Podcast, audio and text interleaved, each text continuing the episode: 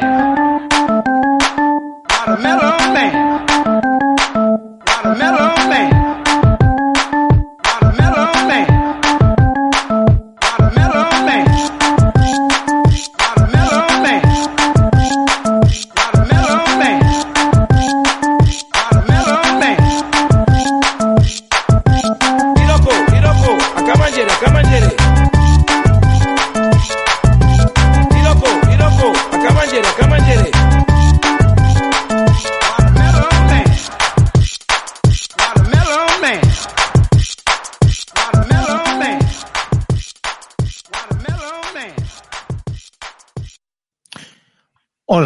soy Mayón y hoy, 8 de febrero de 2024, os traemos un nuevo capítulo, el 204, de los Hangouts de Wintables.info. Hoy vamos a hablar de las gafas de la presentación, de la entrada en el mercado de las Vision Pro de Apple y después vamos a hablar de inteligencia artificial. Un momento, un momento, gol en las nautas. ¿Cómo es? Tenemos a Rafa que tiene ya las gafas, las Vision Pro. Joder, ¿qué, qué tal Rafa, tío? Buenas noches. No se te oye, no sé cómo, que no sé, que no se te oye, tronco. Que conecta el audio a las Sí, perdón, es que, es que se, se me había caído el, el, pinganillo. Esto es increíble, tío. Mira, mira. Hago así. Mira, mira, mira, mira, mira qué zoom. Hola. Y ahora os miro, os miro. Mira, O os con un ojo. ¿Veis?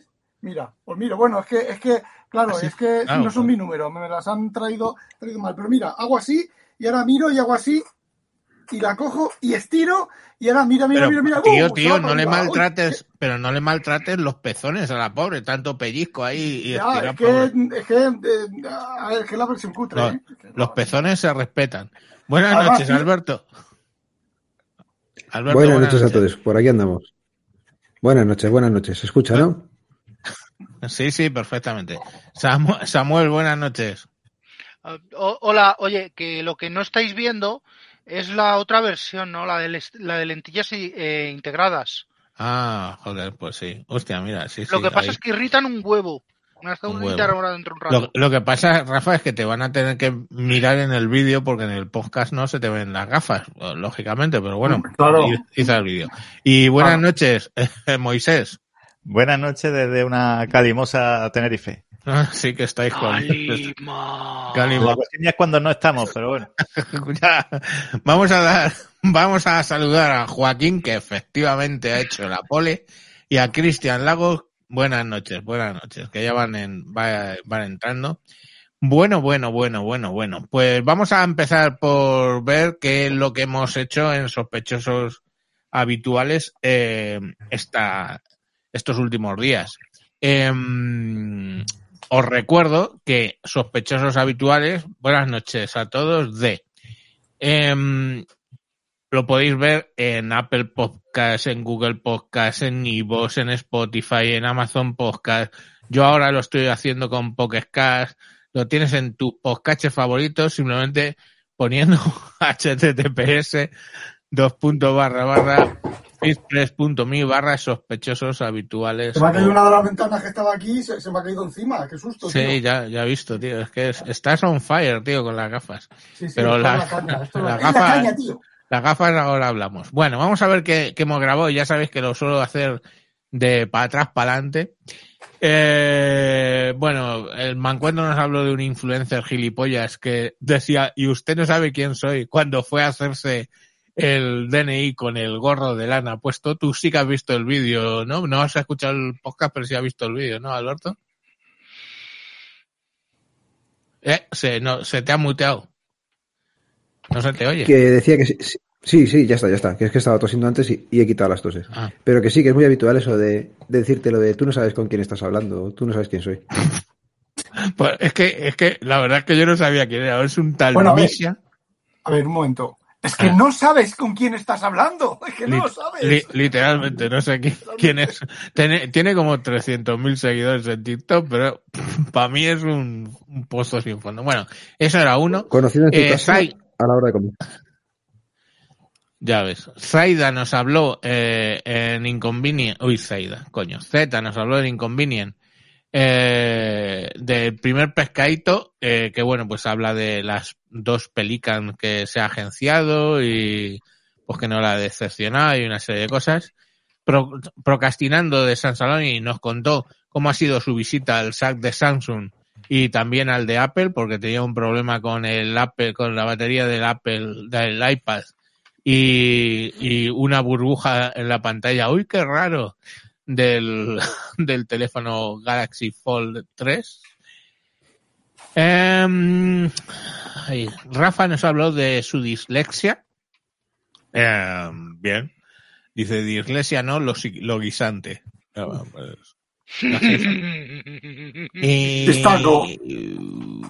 Este no lo he oído porque es el último. Eh, Papa Friki, nos contaste algo de más toses, Wild, Wildward y anécdotas del DNI. Pues, un poco. Pues sigo con las toses estas a, a lo bestia, que yo no sé qué, qué nos han soltado esta vez y estamos bastante gente de la que conozco con una tos seca ni productiva, que, que es curioso. Me sigo pegando con Waigar, que consigo llegar desde fuera de casa a los móviles o a- al dispositivo, al microtik, sí que llego, pero luego no tengo forma de llegar al NAS, no sé qué, qué lo está cortando. Y anécdotas, pues comentaba la gente que viene últimamente todavía más, más despistada. Había uno en concreto que era, era curioso el hombre cómo venía, así que si queréis escucharlo ahí, ahí le tenéis. Pues genial. La verdad es que está currada las Bueno. gafas de, de, de- de Sí, Rafa. sí. El que no esté viendo No, el no, vídeo, que ¿cómo se ponga un ratillo al principio porque está súper curras. Ahora Está- estoy mirando, ahora he activado eso de que la Además, no sé si os habéis fijado que tiene el logo de Apple. Está. Mira, mira, mira. Ah, Ahí lo tenéis. Ahí lo tenéis, pone-. Pone Paple o algo así. sí. Yo, yo creo que no se lo es chino. si, no son, si no son de Maple, de, Maple. si no son de Maple, no, no, no A mola. ver. Eh, Mancuentro nos habló de la huelga del sector primario y bueno, pues de la tontería que supone tuitear contra Roy y Mercadona, que su empresa gana pues dos céntimos de euro por cada euro que, que vende. Como las que- ruletas en los casinos. Sí, como Apple, que de cada euro gana mm, vei- 66,1 céntimos, y mientras lo estás haciendo desde tu iPhone que has cargado con Iberdrola, que gana 25 céntimos por euro, y lo mandas por tus datos de Vodafone, que mm, gana 55 céntimos por cada euro, pues eso, te pones a despotricar contra una empresa que gana 2,5 céntimos de cada euro. Pues bueno, mañana por Problemas cierto, del primer mundo. primero, problemas del primer mundo. Mañana, por cierto, lo siento, pero es el viernes, el viernes día 9, sale un mancuentro especial de 50 minutos donde os voy a explicar lo que he aprendido en 28 años trabajando en la distribución de alimentación. O sea, básicamente cómo hace negocio Mercadona y cuáles son los key. O sea, no es que esté enamorado de Mercadona, que de hecho en mi competencia y estoy a muerte contra ellos. Pero joder, tío, es que quejarte de eso, es, en fin. Em, Rafa nos habló en su patata, ingeniería inversa de la patata, nos habló de la IA y el SQL Elite porque sigue migrando de Oracle a, Elite, a SQL Elite y pues nos cuenta, yo lo oí, eh, nos cuenta cosas de los procedimientos almacenados y cosas y cómo ha ido solucionando las cosas. Charlando con de Alberto nos trajo psicóloga, sexóloga y terapia de parejas, que lo he escuchado, estaba muy interesante. Eh, Alberto, ¿nos cuentas algo? Pues nada, Raquel nos contaba cómo empezó con la profesión y cómo fue ganando clientes poco a poco, en donde me resultó curioso y caí en la cuenta que el tema del boca a boca, por ejemplo, con temas de sexología, pues no funciona mucho. Mm, No, el boca a boca no, no suele funcionar mucho. La gente no. Sí, se suele empezar con No besos. El tema de problemas. sexología. La sexología se, empie- se suele empezar con besos, ¿no? Oh, qué chiste más ingenioso. Sí. Lo tenías que haber dejado a Alberto para sacar en el programa. Buenas noches, Gaby Tesal y Jorge Lama, que habéis entrado mientras estábamos diciendo los capítulos. Em, a ver, más. Eh, bueno, ya os digo que me encuentro graba todos los días. ¿eh? O sea, he hablado de agricultura y ganadería, he hablado de las victorias de Bukele en Salvador, en fin. No vamos a ponernos a parar en todos los del mancuentro, porque es muy pesado. Tenos Cincuentones nos habló de cómo eh, mejorar la seguridad en- encriptando los archivos, tanto en la nube como en el, en el equipo. Sí, Y con Franco darle no se también la- bailaba. La, ¿Qué te iba a decir? Sí. Para mandarle un saludo y, y la enhorabuena a Manfredi, que se ha jubilado también. Que está en Ah, el joder, es verdad, hace dos semanas. Sí, hace dos semanas, yo creo que entró en el programa, o sea que lo dije en el programa este, pero bueno, el capítulo de Eternos Cincuentones sobre la jubilación de Manfredi eh, está muy bien, yo lo escuché y es un él hablando en la radio, porque se, lógicamente se, se jubila del, del tema de Canal Sur y todo, eso, o sea, el compendio de cosas de Canal Sur y, y estaba muy entrañable y muy bien, os lo recomiendo totalmente, Eternos Cincuentones. Y nada, desde aquí efectivamente, si no fue del capítulo anterior, pues de ahora te lo digo, enhorabuena por esa jubilación y ahora, ahora ya tienes tiempo para grabar más. Bueno, por tierra, mar y aire nos trajo dos capítulos, uno sobre las armas cortas policiales desde 1949 hasta hoy, muy interesante, lo, lo he estado escuchando y pues todo el tema de la el poder de parada de distintos calibres, cómo funciona una bala expansiva, cómo funciona, o sea, está muy interesante y también trajeron las noticias terrestres. Eh, Rafa nos habló también de Cancamusas y de su S24U Ultra. Em, Inconvenient, pues ya os digo que volvió eh, cuando nos contó cómo compraba las, plumas, etcétera. Uh, Friki tosiendo que es gerundio. Y. exacto, no, el de Tecno Cincuentones de su jubilación. Eh, me encuentro hablando del cartel de Semana Santa. Eh, bueno, en fin, ¿para qué vamos a seguir hacia atrás? Eh, solo recomendaros que vayáis o suscribáis a eh, la red de sospechosos habituales y bueno, pues ya lo tenéis en Google, en Apple, lo tenéis en Spotify, en Amazon, eh, en, en Amazon Music y si no en vuestro podcatcher favorito buscáis Red de sospechosos habituales y ahí estamos todos seguidos. Así escucháis alguno y os podéis apuntar al que os interese. Jorge Lama dice, el me encuentro a ver si habla de algún tema que le haga feliz de vez en cuando. Eh, los viernes suelo tratar de hacer eso, Jorge, pero mañana viernes lo que voy a hacer es un podcast largo de 50 minutos explicándoos lo que yo sé, bueno, tratando de resumir lo que he aprendido en 28 años trabajando en la distribución de alimentación.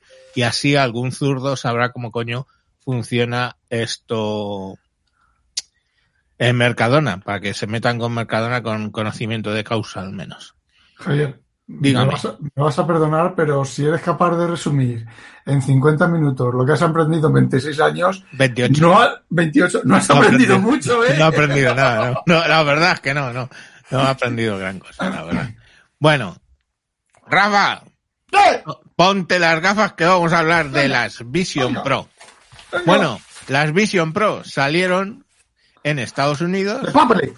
Y hubo la locura de ir corriendo a comprarse las gafas Vision Pro en Estados Unidos. Eh, curiosamente las sacaron a la venta, curiosísimamente y nada relacionado con nada el día que salía también el S, eh, los S24 de Samsung, casualidades. Y, y bueno, pues a raíz de eso hemos visto a mogollón de influencers, de ver- influencers de verdad, no como es el gilipollas del gorrito para ir al DNI, donde, bueno, pues, mira, te pregunta Jorge Lama si ha pagado Rafa el Apple Care por El caro, esas- el caro, el que te cambia, que te cambia gratis eh, las rayitas que se te hacen en el en la, en la, en el esto que es de cristal laminado de no sé qué, que luego resulta que es plástico. Pero Bueno, he visto, he visto, de las Vision Pro he visto eh, vídeos de unboxing, tropocientos, vídeos del uso, vídeos de el unfix, el fix este de cómo desmontarlas, vídeos tirando las gafas contra sitios, pasando coches por encima, tirándolas al suelo. Hostia, son bastante resistentes, luego podemos hablar. Y bueno, pues vídeos de todo. Eh, curiosamente quiero quedarme con una frase de Víctor Abarca, un súper famoso eh, youtuber del mundo Apple, donde la conclusión de Víctor Abarca es mm, no te las compres. O sea, no te las compres si las quieres usar para algo. Si eres un geek de la hostia, no sé qué, vas a alucinar, cómpratelas. Pero si eres un currante, ahórrate los 3.500 euros. Y he dicho, coño, el Víctor Abarca. O sea, muy bien, ¿eh? Teniendo en cuenta que el colega se ha comprado las suyas, 3.500 dólares, US dólares, más impuestos, más las del marido, otras 3.500. O sea, el pavo se ha gastado casi 8.000 euros, dólares, perdón, en dos gafitas, tío. Eso sí, para ir por el metro de Nueva York, ahí enseñando las gafitas y paseando, y ya sabéis cómo son los vídeos, y si no, de la barca los veis, mucha posturita y mucho todo. La verdad están currados. Pero yo, la verdad es que flipé. Así que bueno, pues abramos el, tema. ¿Qué, ¿Habéis visto vídeos? ¿Qué os ha parecido? ¿Qué, qué le veis? No sé, hablemos un poco de, de la salida de esto. Pues mira, yo por empezar, eh, por lo que he visto y leído, más o menos es, es eso. O sea, es para geeks que quieren jugar con el chisme, pero ahora mismo todavía es que está tan verde que no tiene software útil prácticamente para, para un usuario corriente y moliente de los que se lo puedan permitir. Precisamente por eso, realmente, aparte de Geeks y tal, donde estoy viendo mucha actividad es en el mundo de los developers. Gente que está jugando con el chisme, gente que está probando a ver qué puede hacer, qué no puede hacer, mira esto que se me ha ocurrido hacer. Entonces, es ahora cuando se le van a empezar a, crear, a encontrar usos y habrá gente que empiece a crearle necesidades al chisme. Pero ahora mismo te lo compras y ves unas cuantas demos, eh, te puedes poner a ver el Apple TV, que sin modo sin no sé cuánto, o sea, lo mismo que ya teníamos con las Quest, pero en plan mejor, y poco más. Es que el tema es que ahora mismo en cuanto a oferta de, de software y de cosas que puedes hacer con él, técnicamente es impresionante, pero le falta cosas que hacer con él. Están en ello, por eso te digo, ahora mismo realmente el primer, el primer frente de, de, de consumo ahora mismo está en geeks, developers y gente que quiere jugar con el chisme. Rafa, Los developers, yo eh, eh, más que le, eh, joder, más que ver, he leído algún, algún por ahí, algún, algún escrito de developeros que lo que lo que sí que les mola es coger la pantalla de su Mac con su teclado, su ratón, ¿vale? Sin, sin el teclado virtual ni nada, porque ya os digo yo que estar eso así, haciendo así, el gilipollas así, estar 10 minutos. A los 10 minutos se te han cansado los brazos, a no ser que seas un musculito de esto que te tiras dos horas haciendo ahí, subiendo y bajando en la, en, en la barra. Eh, para duplicar el, el, monitor, para tener el monitor cerca, eh, hacerlo más grande, eh, para todo ese tipo de cosas, dicen que está bastante bien. Y en Mobileread, Moisés, en Mobileread, hay un chaval que ha comentado que está deseando que haya algún lector de books para eh, meterse en un entorno completamente virtual sin, la, por ejemplo, la mano aquí y hacer así, pom, para pasar página, o hacer así con el dedito. Ah, sí, claro a, hacer algo así. Y fíjate, es posiblemente sea la única cosa interesante que a mí me puede interesar, dependiendo, dependiendo de cómo se manejen los documentos, lo que cueste de subrayar, lo que cueste de atinar y hacer ahí, me quiero subrayar esto, lo que cueste de teclear para poner un comentario, lo que cueste de copiar y pegar en tu, en tu scrapbook, en tu diario, todo ese tipo de cosas esa interfaz eh, yo creo que no, no va a estar. A ver, bueno. lo que lo que yo he visto en algún visto y oído por lo que cuentan en algunos vídeos de Marky Bowlin y todos estos, vamos, es que lo han sacado todos, ¿no? Es las aplicaciones nativas, o sea, sé, nativas de Vision OS, del, del sistema operativo de Vision OS, por ejemplo, sin ir más lejos, ¿eh? Office 365 está nativa ¿vale? Eh, la de eh, Apple TV está nativa. La de Disney Plus, o sea, la Disney esta, Disney Plus, está nativa. En esas aplicaciones nativas, o sea, pensadas para el equipo, simplemente mirando la opción, mirando la opción, porque sabéis que tiene captura sí. de movimiento de los ojos, mirando la opción y simplemente haciendo clic con los dedos, que no lo tienes que tener levantado, yo lo levanto para que lo veáis en cámara, pero tú las puedes tener directamente la mano sobre el regazo y hacerlo porque hay unas cámaras que miran justo hacia tu regazo. Entonces, eh, haciendo eso, mirando y haciendo clic con los dedos, funciona bien y todos los eh, gestos y todo eso son sencillos y no tienes que estar levantando la mano, ni señalando, ni haciendo nada.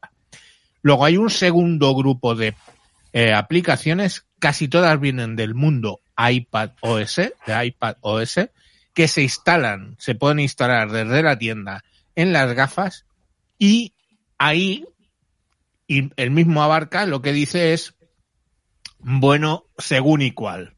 O sea, hay aplicaciones en las que los iconos están tan juntos que eso que tú haces de mirar al icono y darle clic no funciona bien, ¿vale?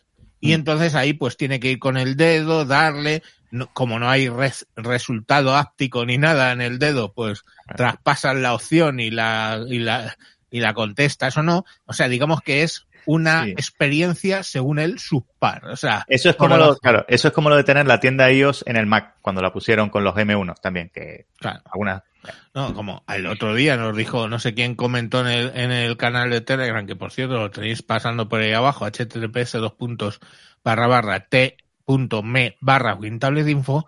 Bueno, pues en, en el, en el Telegram, que ya somos casi 300 o algo así, un montón de gente. ¡Esparta! ¡Esparta! Em, 300. eh, ahí alguien comentó que tenía problemas con las aplicaciones que estaba instalando de iOS en su Mac, que la letra le salía pequeña y tal, y bueno, le contestó, creo que fue Rafa, que dependiendo del, del entorno, etcétera. Del framework. Del framework, si es framework nativo, Mm. eh, no- a ver, no tiene por qué ser nativo, tiene que ser un framework que por debajo use lo, lo nativo. En ese caso sí que se ven aceptablemente bien, pero son framework de estos que hay por ahí, que hay un montón de framework que con la misma, el mismo desarrollo haces para iOS, para Mac, para Windows, para ZOS y para Cancamusa OS, que no, que no utilizan para nada las, las reglas de Apple, pues se ve como, se ve como el puto culo. Eh, Pero lo mismo para aportar las aplicaciones. Yo he leído en Twitter de gente que su aplicación, desarrolladores, que su aplicación solamente ha tenido que hacer unos muy pequeños cambios. Su aplicación de iPad ha tenido que hacer muy pequeños cambios para que salga nativa en las gafas, pero eh, ¿por qué? Porque han estado usando las reglas y las, las cosas de Las normas. Apple, las Vamos a saludar a Rodrigo Quezada, que entra desde Chile, y Alberto Pita. Buenas noches ambos. Eh, Juan Luis, ¿estás ahí? Ah, rollo espiritismo. Manifiéstome. Ah, vale, vale, porque te veo, no te vemos la, el careto, ¿vale? Vemos el, No, el- porque estoy ahora mismo, me he avatarizado porque bebe. acabo de llegar a mi casa del taller y estoy a la vez mientras escucho, pues zampando, porque Tío, soy un no. Lo has dicho como si viniera del garaje, de- del taller, del Bueno, taller de, del taller de drones, no de reparar, Eso no, de reparar coches. Bueno, Bueno, pues, buena- buenas noches, eh, Juan Luis. Estamos con lo del tema de las gafas. Ahora vuelvo contigo porque tú has tenido las Oculus Rift y podemos hablar del tema. Jorge Pero solo Lama, una cosa, Perdón. perdón, solo una cosa que me gustaría contestar a lo que has dicho, Rafa. Primero, me parece bien. O sea, has hecho una enorme aportación, Rafa, poniéndote ese cartón en. no, no, qué cartón, si son las, son las, Son son las las Apple Vision Watch, Pro. las, las Vision Las Pro, Vision tío, Pro, mira, que entren, mira. entren en el vídeo. eh, Y el canal gestos. Y ahora, ahora he activado eso de mirar. ¿Ves? Claro. Sí, sí. Bueno, Eh, eh, Anyways, lo que yo quería decir es que yo creo aquí, y esto lo estoy, por cierto, transmitiendo desde un iPhone 15 y tal, que em, lo que creo que la jugada de Cupertino, para no variar, es primera versión, todo funciona razonablemente, o que últimamente no funciona como antes y tal, pero hacemos lo mínimo, esto es que floten pantallas bi- bidimensionales por aquí y por allá y tendrán que llevar las eh, chupigafas 2 o 3 o en la versión que sea para que realmente entremos en el terreno de la realidad aumentada. sí, el- lo, claro, que, Del Spatial Computing. lo que están haciendo, eh, lo que están haciendo reviews razonables es un poco lo que están diciendo. Quiero hacer notar una cosa que nos comenta Jorge Lama. Por cierto, buenas noches, Fernando Ruiz, desde Argentina. Jorge Lama nos dice, de momento es una sala de cine en casa de cuatro mil pavos y poco más. Eh, No. Vamos a ver. No, no, sí, sí, déjame, eh, No. vamos a ver. Yo, lo que, los vídeos que he visto, cuando lo pones en el modo, o sea, en el modo que te aísla y te ves una película, eh, lógicamente en Apple TV o en Disney Plus, o si no, eh, de hecho ellos lo hacen en el navegador, se ven más o menos, oye, la sensación no es mala, Rafa, no sé. Sí, sí, sí, sí, sí, pero al ves tú, tu mujer, tu hijo, tu hija Sí, y el vale. vecino no ve una mierda. Ok, ok, no, no, estoy de acuerdo. Eso lo hemos dicho desde que empezamos con lo de la realidad virtual, que lo que es es una herramienta para aislarte del mundo. Pero lo que sí que te digo es que se ve de cojones. O sea, Vale, sí. yo los vídeos que veo, que además es que eso un cine lo es ven un- todos la pantalla, no tú solo. Bueno, pero ya, bueno, pero si estás en, que, que, que tú estás en la cama, me cago en la leche, tu señora está viendo el, el Facebook o la televisión, tú te pones tus cascos, te pones tus AirPods, te pones tu casco de Vision Pro y estás en un puto cine, tío, te faltan las palomitas. Y lo Al que sí es que se ve, se ve muy bien. Ahora, una, sí, al lado de mi señora. Hay, hay una cuestión, salvo que la señora te dé un codazo y proponga otras actividades en las que la Vision Pro pues no, no supone sí, mejora. O O sí, sí, o sí, o porque sí. Le, pon- le cambian la cara o algo de eso. Bueno, pero la cuestión al final, joder, me sacáis del, Ha sonado, ha sonado a muy Me todo por la patria, ¿eh? ya me sacáis del razonamiento, coño. Lo que digo es que se ve muy bien. Ahora, echas unos cálculos. Tú tienes dos monitores de más de 4K, uno en cada ojo, con lo cual el resultado, si la aplicación está bien hecho, son monitores de, de, de, de más de 4K. Joder, vale, 4.000 pavos, o sea, una televisión buena hoy por hoy y, y de tamaño grande es que tú te puedes poner una pantalla de ciento y pico pulgadas. ¿Cuánto cuesta una pantalla de televisión de ciento y pico pulgadas? O sea, con este razonamiento de Jorge Lama digo, vale, y poco más. Joder, a lo mejor de momento esto hasta justifica la movida. Vale. Eh, dice Fernando Ruiz, dice, creo que el modelo vendría que ser como las gafas, tendría que ser como las gafas Ray-Ban. Ahora voy por ahí que también tenemos para hablar de eso. Eh, bla, bla, bla, bla. bueno, tú... Yo eh, estoy viendo un caso, un caso de uso para esto que tiene sentido. Mm, Bueno, ok. Puede tener cierto sentido. Y es en un viaje de cierta duración, ya sea en avión o yo lo preferiría en, alta velocidad, en tren alta velocidad, que para los oyentes que nos escuchan desde el lado del Atlántico, algún día os llegará y veréis el ventajón que es, porque, por ejemplo, en el interior de España, yo si puedo evitar coger el avión, en la peña peninsular me refiero, es que no hay color, porque te pones de centro de la ciudad a centro de la ciudad, el embarque es mucho más sencillo, tienes más espacio, hay mucho más váteres para mear, tienes hasta un bar, o sea, vamos, para viajar y eh, para viajar de curro no hay color. En fin, yo siempre he tenido un tema desde que las pantallas dejaron de ser TN y pasaron a, a utilizarse paneles IPS, que es el ángulo de visión, que mola muchísimo hasta que estás al lado de un señor, señora o señore, te estás viendo, que está viendo cómo estás escribiendo cosas que no debería estar leyendo del tipo que sea, que todos no hace falta currar en temas de defensa para trabajar con documentación sensible. Y hostia, si yo tengo, pongamos por caso, en mi pantalla de mi Mac, eh, yo tengo cualquier cosa gilipollesca como Facebook o Twitter o eh, un juego de gatitos y la pantalla virtual de las gafas de los cojones es donde estoy viendo la documentación chachi piruli, pues coño, ahí estoy, me parece que es un elemento de seguridad, sobre todo, sobre todo, si además eh, nunca te quitas la realidad aumentada y lo que tienes es pantalla flotando. Lo digo porque si te pones en una nebulosa venusiana y tienes al lado pues una persona amiga de lo ajeno, pues entonces si es un poquito hábil, pues te va a desvalijar y no Mira, estoy sí, yo te digo una cosa, o sea, para los que no habéis vi- visto vídeos, con un MacBook Pro, insisto, no vale con un iMac, no vale con un MacBook Air, no vale con un Mac Mini, no vale con un Mac Studio, es, si tienes un MacBook Pro,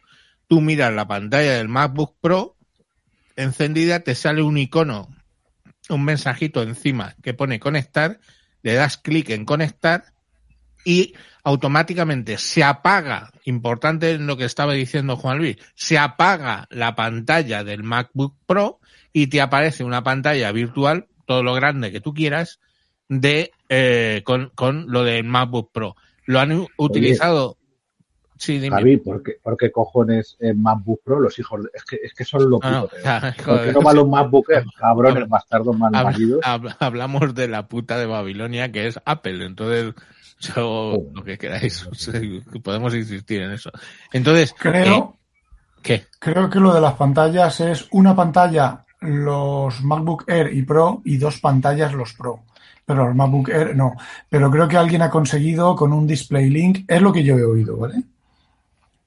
No, no, vamos, yo lo que yo he visto Rafa, estamos viendo tu cráneo y te hace zoom la cámara en automático. solo, solo saca solo saca una pantalla por el MacBook. Y os voy a decir, eh, porque es un tema que mm, ha levantado eh, algunos, mm, algunos comentarios en el tema de, de, de esto, porque hay una, hay una empresa que se llama Immersive, que tiene, de hecho, unas gafas que ha sacado que son las Vision. Eh, si entráis en vision.com las podéis ver, que hacen teóricamente lo mismo que eh, las de las de Apple, pero cuestan, o muchas cosas de las de Apple, pero cuestan, o sea, incluso los gestos, etcétera, pero cuestan 400 euros, 500 de hecho. Igual que, por ejemplo, las MetaQuest 3, que las han actualizado para que reconozcan mejor las manos y puedas utilizarlo como monitor de ordenador y etcétera. Bueno, pues con este programa Immersive, que en teoría también va a ser compatible con, con la Vision Pro, consigues tener hasta cinco pantallas. Entonces, por eso espera, sé, espera. ¿Puedes poner un link, por favor? es vision.com. Sí. Eh, Yo Vision tuve punto un com. enlace de, un- de un chisme parecido hace tiempo. Eh, a ver, no tenía la resolución del Vision Pro, pero era la idea también de ponerte las gafas No, mucho más pequeñitas espera, y espera, las pantallas de un PC. Es visor.com, creo. A ver, espera un segundo que lo confirmo y lo digo bien y pongo el enlace en un mensaje. Y mientras, mirad mi, mi be- mi bello cráneo. Observad mi bello cráneo.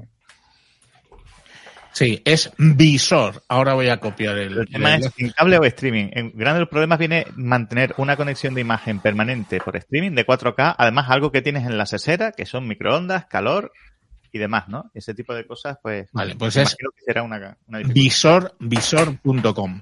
Son unas gafas que tienen todo el aspecto, o sea, son grandes, coño, pero tienen todo el aspecto de unas gafas de sol un poco atómicas, ¿vale? Stevie Wonder. Admiten también las, las lentillas estas para los que tenemos un problema de visión.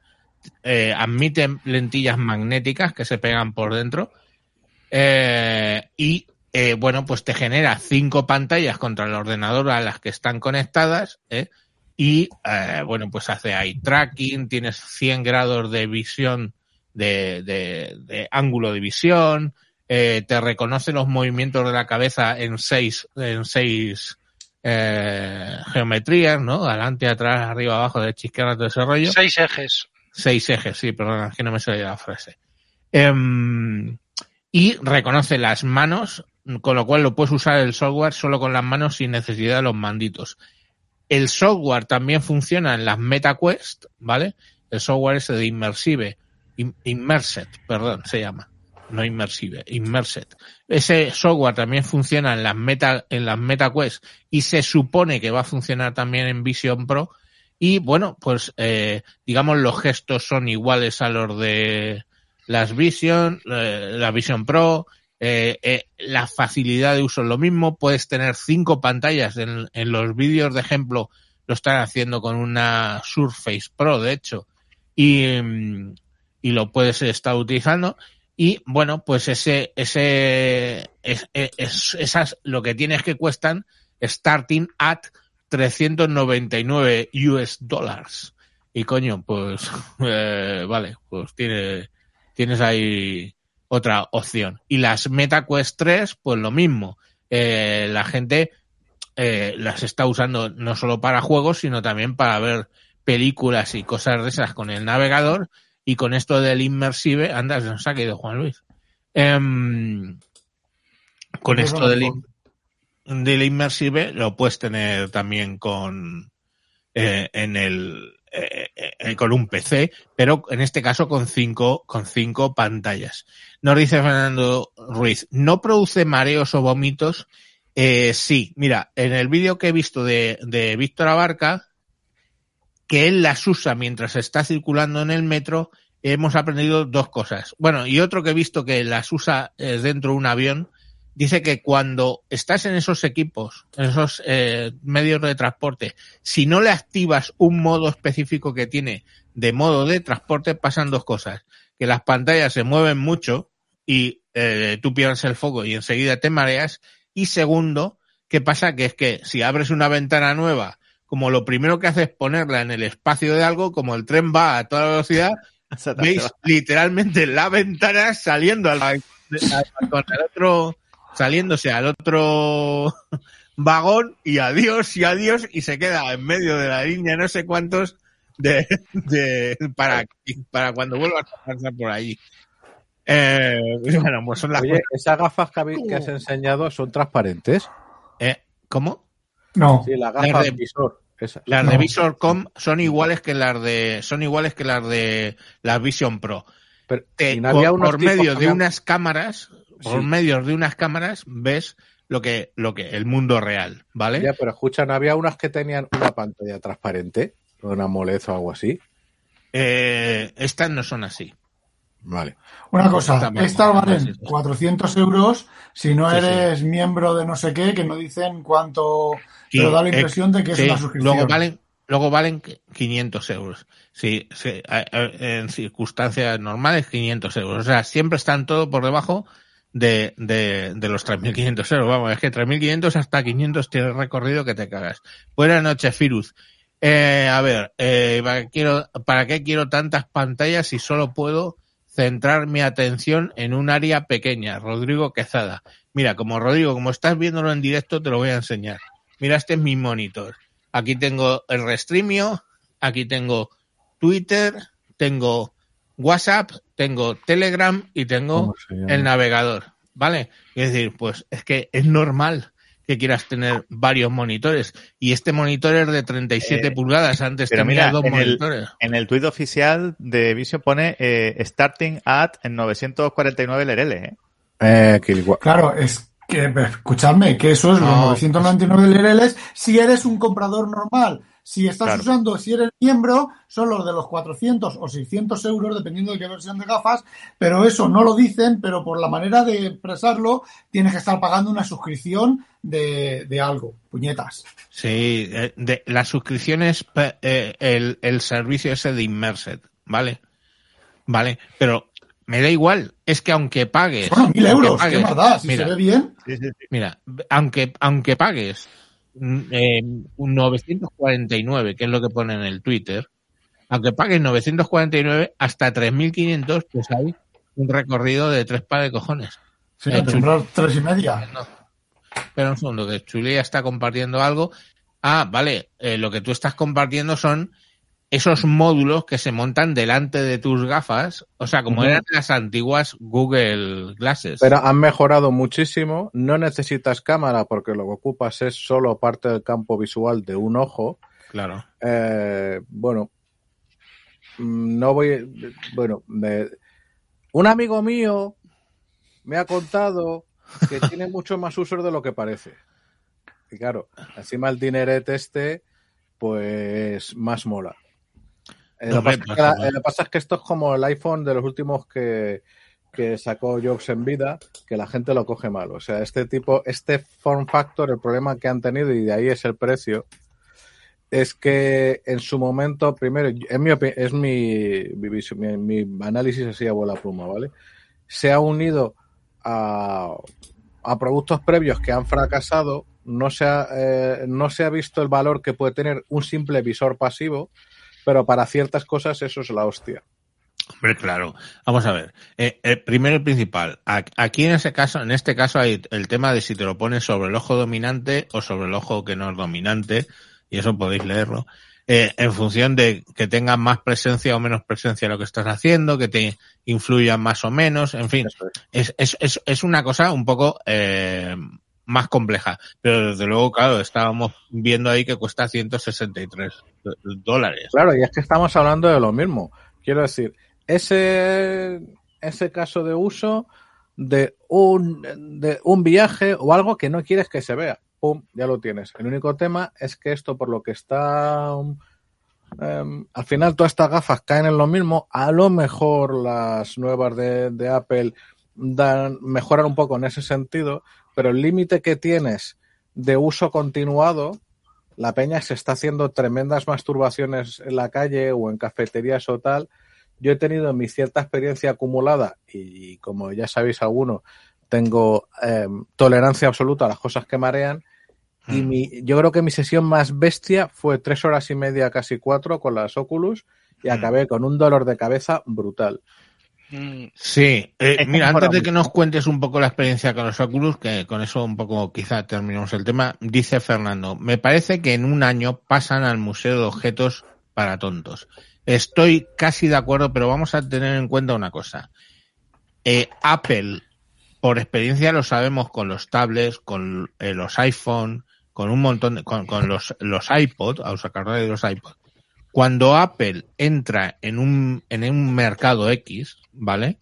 Es lo suficientemente disruptivo y es- hace las suficientes mejoras para reactivar ese mercado. Eh, Estamos, o sea, había tablets de Android, pero saca eh, este, ¿cómo coño se llama? A- El iPad. Apple saca el iPad, saca el iPad y eso reactiva el mercado de tablets. Saca el iPhone y mm, ellos dicen que lo inventaron ellos, mentira, pero mm, reactivan el mercado de los smartphones y apuntan un poco por donde tienen que ir. Y ahora y lo matan a Nokia. la gente dice, sí, No, perdón, lo que la Samu, gente dice, No que se mataron ellos solos porque Sí, bueno. payasos. Ya, ya. Sí. Bueno, un momento, no me, no me, un segundo. Entonces, ahora sacan las gafas y lo que hay gente que dice es que lo que van a hacer, ¿vale? Es una versión 1, que no, hasta el propio Víctor Abarca dice no te las compres. Em, pero sí que probablemente lo que va a hacer es mover el mercado de las gafas de realidad virtual. Eso es su apuesta. Que pueden acabar en el, Museo de Objetos para Tontos, las de primera generación estas que han salido, sí, van a acabar casi seguro en el Museo de, de Patontos. Pero eh, veamos si tienen esa reacción. Porque, por ejemplo, Microsoft sacó la HoloLens. Coño, es un producto que dentro de lo que era, en ese momento era la polla. Las vendieron para el ejército de Estados Unidos y todo ese rollo, es la única salida que han tenido. Pero no ha movido el mercado. Vamos a ver si lo habitual que hace Apple, que es sacar algo y mover el mercado, lo consigue hacer o esta vez la cagan, ¿vale? Pero, joder, mm, no lo sé, no lo sé. No, tengo que apostar yo como Javier Fernández. Hostia, pues yo, mira que mm, tenía la impresión de que iban a ser de museo para tontos, de acuerdo. Pero a lo mejor el efecto ese de mover el mercado sí que lo, sí que lo consigan. Ahora, hostia, a 3.500 euros la unidad, no. Eso, bueno, perdón, estoy diciendo 3.500 euros. Son 3.500 dólares, que aquí ya se está calculando que saldrán entre 4.200 o. Y ahora, Juan Luis, si quieres, nos puedes contar un poco lo que fue la experiencia con las Oculus que tú tuviste. Yo, de ver. hecho, luego- que me, me luego dejaste tengo- probarla. Luego te doy una. A Vale, ver, vale. eh, bueno, tú los probaste en mi casa, eras un disbeliever total en esos momentos y no varió demasiado. No. A ver, mi primera experiencia fue, ¿qué cojones es esto? Me he transportado al siglo XXIII.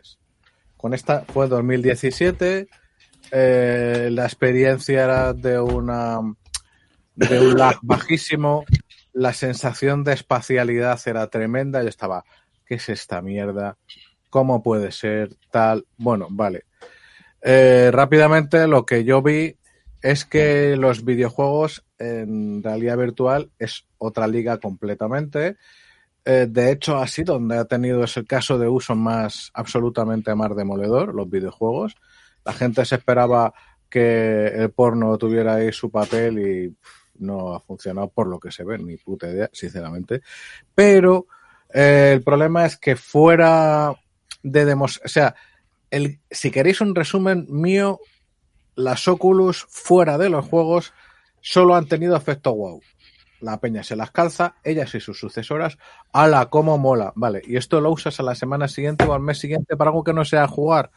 Hay nichos chiquitísimos que ha tenido cierto uso, pero todas las imágenes de ciencia ficción, del cirujano teleoperando, del mecánico formándose, del masturbador masturbando, cosas por el estilo, Pues eso no ha funcionado. El problema, mira, de hecho es que nosotros lo queríamos implementar en unos proyectos pilotos en cierta compañía, que no me quiero acordar del nombre, y al final siempre pasaba lo mismo. La idea era cojonuda, pero la ejecución ibas topando con una dificultad detrás de otra, en el sentido de que, claro, la persona, hasta que no se ha introducido la espacialidad, que eso ha acabado pasando, pero en la, primeras, primera versión no ocurría, pues estabas a ciegas y ya podías estar en un entorno muy amplio, o si no te metías un chufón, o tienes que estar dentro del corralito, o cualquier otra gilipollez.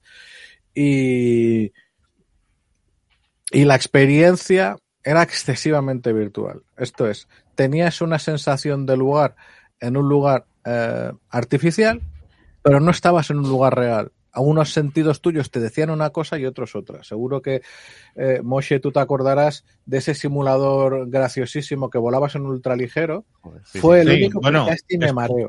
Es de decir que Moisés también tuvo una experiencia con gafas jugando precisamente porque tuvo las de eh, de PlayStation. Y el mismo juego que, de- que comenta Juan Luis estaba también para la, para la Play, efectivamente. Era, no me acuerdo cómo se llamaba, Ultra Wings, no sé qué. Ultra algo Wing, correcto, muy bien. Ok. Y era, la, claro, la sensación era de estar despegando de la, de la pista y según se separaba del suelo era como que, como que, no sé, yo me separaba, mi cuerpo se separaba del suelo, pero mi cerebro seguía en tierra, se separaban y, y vamos, se me bizcaban los ojos y, y casi me quito los cascos y echo la pota la primera vez. Joder. Luego llegué a tener sesiones largas, eh, con, eh, con ese chisme, eh. Llegó a estar jugando el Skyrim casi cuatro horas y borradas así por el estilo, ¿no? Pero al principio. Pero es un ejemplo ahí- buenísimo. O Yo sea, es que tú tenías que el, el sentido del equilibrio te decía una cosa, estoy sentadito, y cuando le pegabas un palancazo al, al ultraligero, tu vista te decía otra. Y yo, que insisto, soy básicamente inmune al mareo, yo trabajo largas horas mientras quien sea está conduciendo un vehículo. Aquí fue la única vez que dije, hostia. Pero sobre todo hay un problema. Eh, yo diría hasta la fecha, y a las pruebas me remito de las cifras de ventas, encima la disgregación del mercado y otras cosas, sigue siendo desde 2017 y ha llovido una, una solución en busca de problemas. El metaverso, ya de por sí, yo nunca creí en él, pero ahora ha llegado la inteligencia artificial y con toda lógica yo no se está llevando el dinero de los inversores. La atención, sí. No, no, claro, o sea, es que la... A ver, además profesionalmente yo estoy metido en esos asuntos. Hay, hay soluciones a problemas brutales con medio de la inteligencia artificial generativa. Básicamente temas de tiempo, de ahorrar tiempo humano, ¿vale? Pero con el metaverso, y vas a comprar tu casa en el metaverso. A ver, señora, que no lo dudo, pero ¿para qué? ¿A qué cojones voy a hacer yo? Que Second Life era de 2012. ¿Y esto qué me aporta? Rafa, ¿querías comentar algo? Perdona. Sí, yo hice mis pruebas con la Carboard, la Carboard, y creo que estuve 30 minutos, 20 minutos, 30 minutos. Empecé a vomitar, me te- acabé el día malísimo, pero malísimo, malísimo, malísimo, malísimo, acostado, mareado y tal, exactamente igual que cuando me ponía a jugar a los juegos 3D en mi Xbox 360, fijaos, y he tenido, yo tengo una Xbox 360 y no he podido jugar a ningún juego, solamente a un Tetris, porque en cuanto veía estos juegos de la 360 que eran la caña, el, uno, uno de, de combate de militares y otro de... ¿Cómo? A los uno de estos. Con los Sí. Duty o Battlefield. Sí, alguno de esos. Y uno, y uno de ciencia ficción también, y era pon- ponerme el- en, la, en la pantalla de, de la tele y ponerme a jugar, y en 40 segundos unas ansias y unas vomiteras, unas ganas de vomitar, y eh, se acabó. Mira, eh, Samuel también, también se ha comprado unas, unas eh, de esas. De lo- gafas, de lo que sea. Yo Sí, te digo una cosa, yo tuve las Cardboard, no sé, estás muteado, eh, Samuel. Yo tuve las Cardboard, sí, como las que está enseñando, pero yo tuve No las de Google. Samu, manifiéstate. Samuel, ponte el micrófono. Que estas Hola. son las que está utilizando el niño, son las de Xiaomi. Ya. Bueno, pues yo tuve las de cartón de Google originales. Esas son las que probé yo. hice una cosa que con las, y es por comentarlo, con la Vision Pro no se puede, que es ver eh, porno en 3D, ¿vale? Había dos versiones del porno en 3D. Una que lo que te hace es generar una ventana virtual de 180 grados y puedes ir mirando así, eso la probé. Y otro que lo que hacía era que en la mitad del, del teléfono, en la mitad te sacaba una imagen y en la otra mitad te sacaba otra. La junta eh, tu cerebro las dos imágenes y veías una tía en, eh, o sea, veías en 3D y era muy convincente, ¿vale? Eh, tenéis los canales, si queréis, en RedTube tienen un canal de 3D de porno. Importante, gente que lo ha probado con la Vision Pro, no, no funciona porque eso de que eh, el teléfono, pues en la mitad de la pantalla te enseña una cosa y otra y tú con las gafas lo juntas, pues eso no es la tecnología que funciona en Vision Pro, punto, simplemente no funciona. Porque es que, claro, la noticia, el titular es la Vision Pro no valen para el porno en 3D. No, hijo puta. Vamos a ver. Por supuesto que valen para el porno 3D. Lo que pasa que el porno 3D que está disponible no es para esa tecnología. Es para la que yo digo de las cardboard y todo ese rollo, ¿vale? Entonces tampoco funcionan las de las pantallas de 128, o sea, de 180 grados y toda esa movida. Eh, esa es la realidad detrás del puto titular clickbait de mierda que, que, que está es, es, lo que peor llevo últimamente. Ah, Jorge Lama Una... dice, estas tienen buena pinta, pero más enfocada al tema de IA. Pues no sé, ¿a qué te refieres? Sí. Bueno, eh, Eh, vamos. Una dime. última cosita, el apunte que os quería hacer yo de todo esto, de que después Ah, sí. de ver todos los vídeos que he visto, eh, pues a ver, sinceramente, este producto lo veo en la misma, en el mismo segmento de consumo que el iPad. Es No. un terminal de consumo, fin. No es un terminal para trabajar. No, de todo no, lo que hay, no. he visto gente estoy- trabajando. No estoy de acuerdo. O sea, que desde, el punto de vista que abres la pantalla del MacBook Pro y trabajas en una pantalla más grande que la del MacBook Pro y he visto a gente editando vídeo con, Eh, con- eh, eh, eh, yo en esa he visto- pantalla. O sea, He visto gente No. pasando el rato, no he visto gente trabajando. hijo, porque, porque en, en cuando, cuanto a hardware, Apple ya ha conseguido el punto de tener unas gafas que puedes llevar el suficiente tiempo, con la suficiente resolución, como para que no te raye estar viendo constantemente bordes dentados alias sin historias. Eh, con un suficiente campo de visión. O sea, eh, además la gente lo ha dicho, dice, he podido pasar un montón de tiempo con, con ellas puestas sin problema. Y eso ya te abre la puerta a No. poder hacer cosas de trabajo. y otro pequeño detalle. Llevan un puto M2, que es un procesador más potente que tu MacBook Air, coño. Y el MacBook Air ese, vamos, para mí, para toda la vida, funciona y me, y me hacía la función que te cagas. Pero estas llevan un M2. O sea, estas gafas tienen una potencia para hacer un montón de cosas más que ser un monitor eh, virtual. No, no. Un M2 y un DSP de proceso de imagen, de El- cámaras, de cálculo Claro. de 3D y su El, puta madre. el de vinagre. R1, sí. Sí, que eso, eso, a ver, eso, eso tenían que haberlo pegado al M1 y al M2, eso es lo que tenían que haber, que haber pegado. Y esas dos, esos dos chips juntos sí que les dan siete vueltas a los Xeon de gama alta y a los, y a los i9 de gama alta y demás, eh, cascando números. Eso sí que debe, eso sí es lo que deberían de haberle Bueno. añadido. Vamos a terminar lo del tema de las gafas con un comentario de Rodrigo Quesada y dice, y además me parece muy razonable, dice, si las Vision Pro me hacen mejor programador o me ayudan a ganar más dinero, me las compro. Pues hombre, pues sí. Eh, ¿Te pueden ayudar a ganar más dinero? Sí, si empiezas a desarrollar para la Vision Pro, no para esta versión, sino para que tu programa esté disponible en las versiones sucesorias. Y utilizas esas Vision Pro como plataforma para probar a hacer programas para visión, este, como lo llaman, spatial computing. Pues bueno, si eso sale O adelante, usarlas, te ayudarán a sacar dinero.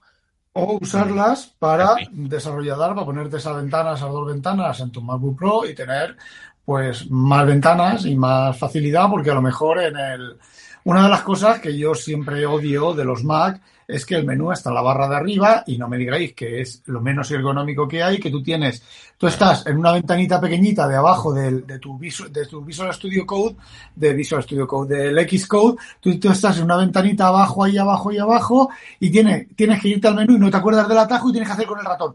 ¡Buah! Arriba, sobre todo si tienes pantallas grandes, ¿vale? Arriba, hacer clic el menú y luego para abajo otra vez. Sin embargo, con las gafas miras, abres el menú con los ojos y vuelves a mirar al, al cuadradito. Bueno, eh, Rafa, yo no sé qué vídeo has visto tú, pero te garantizo que todos los que he visto yo dicen que solo se ve una pantalla con el MacBook Air. No sé. Yo con el MacBook Pro. Bueno, pues una pantalla, ¿vale? Vale, Una pantalla. No es que estás diciendo todo el rato dos y no Yo quiero llamar que a dos, engaño. pero bueno, No quiero llamar a engaño a nadie. Tú me pasas la URL del vídeo y yo me desdigo. buscaré. Pero lo todos los vídeos que yo he visto hablan de una única pantalla y es más, apagan, apagan la del MacBook Pro. O sea que no es la el virtual y la, y la esa. Por cierto, hay disparidad de opiniones como en los toros al hecho de poder utilizar el teléfono mientras tienes puestas las gafas. Hay gente que dice que se ve mal. Yo he visto vídeos que hace cosas raras, la verdad. Eh, dicen que para usar aplicaciones con iconos grandes, vaya, pero cuando tienes que leer un texto en la pantalla, pues como que no. En fin, ahí mm, seguiremos informando.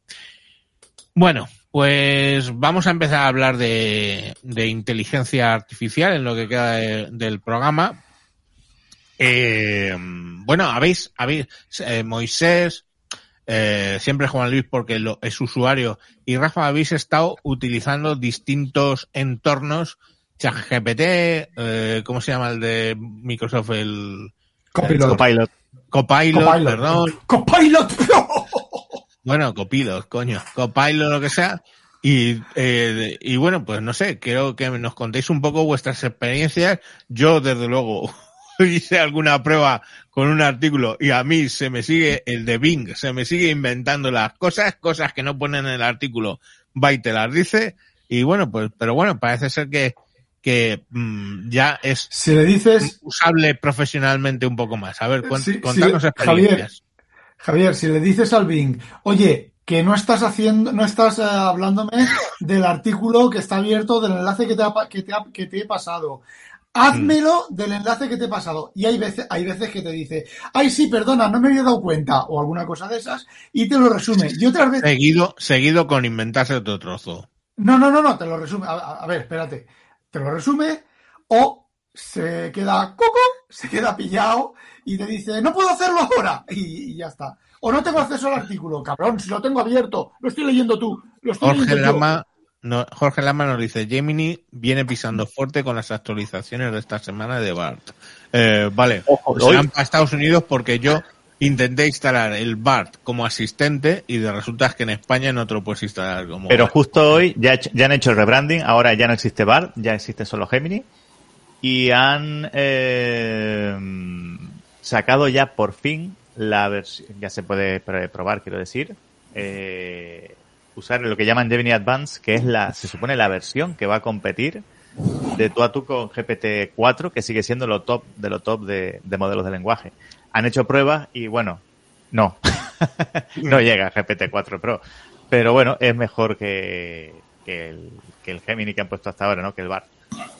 Lo que- yo creo que la barrera de comparación sería con, o sea, no la barrera, el eh, Sí, Claude, no sé. o Claude por una parte, o sea, Anthropic Claude 2.1 o Mixtral 7x8b.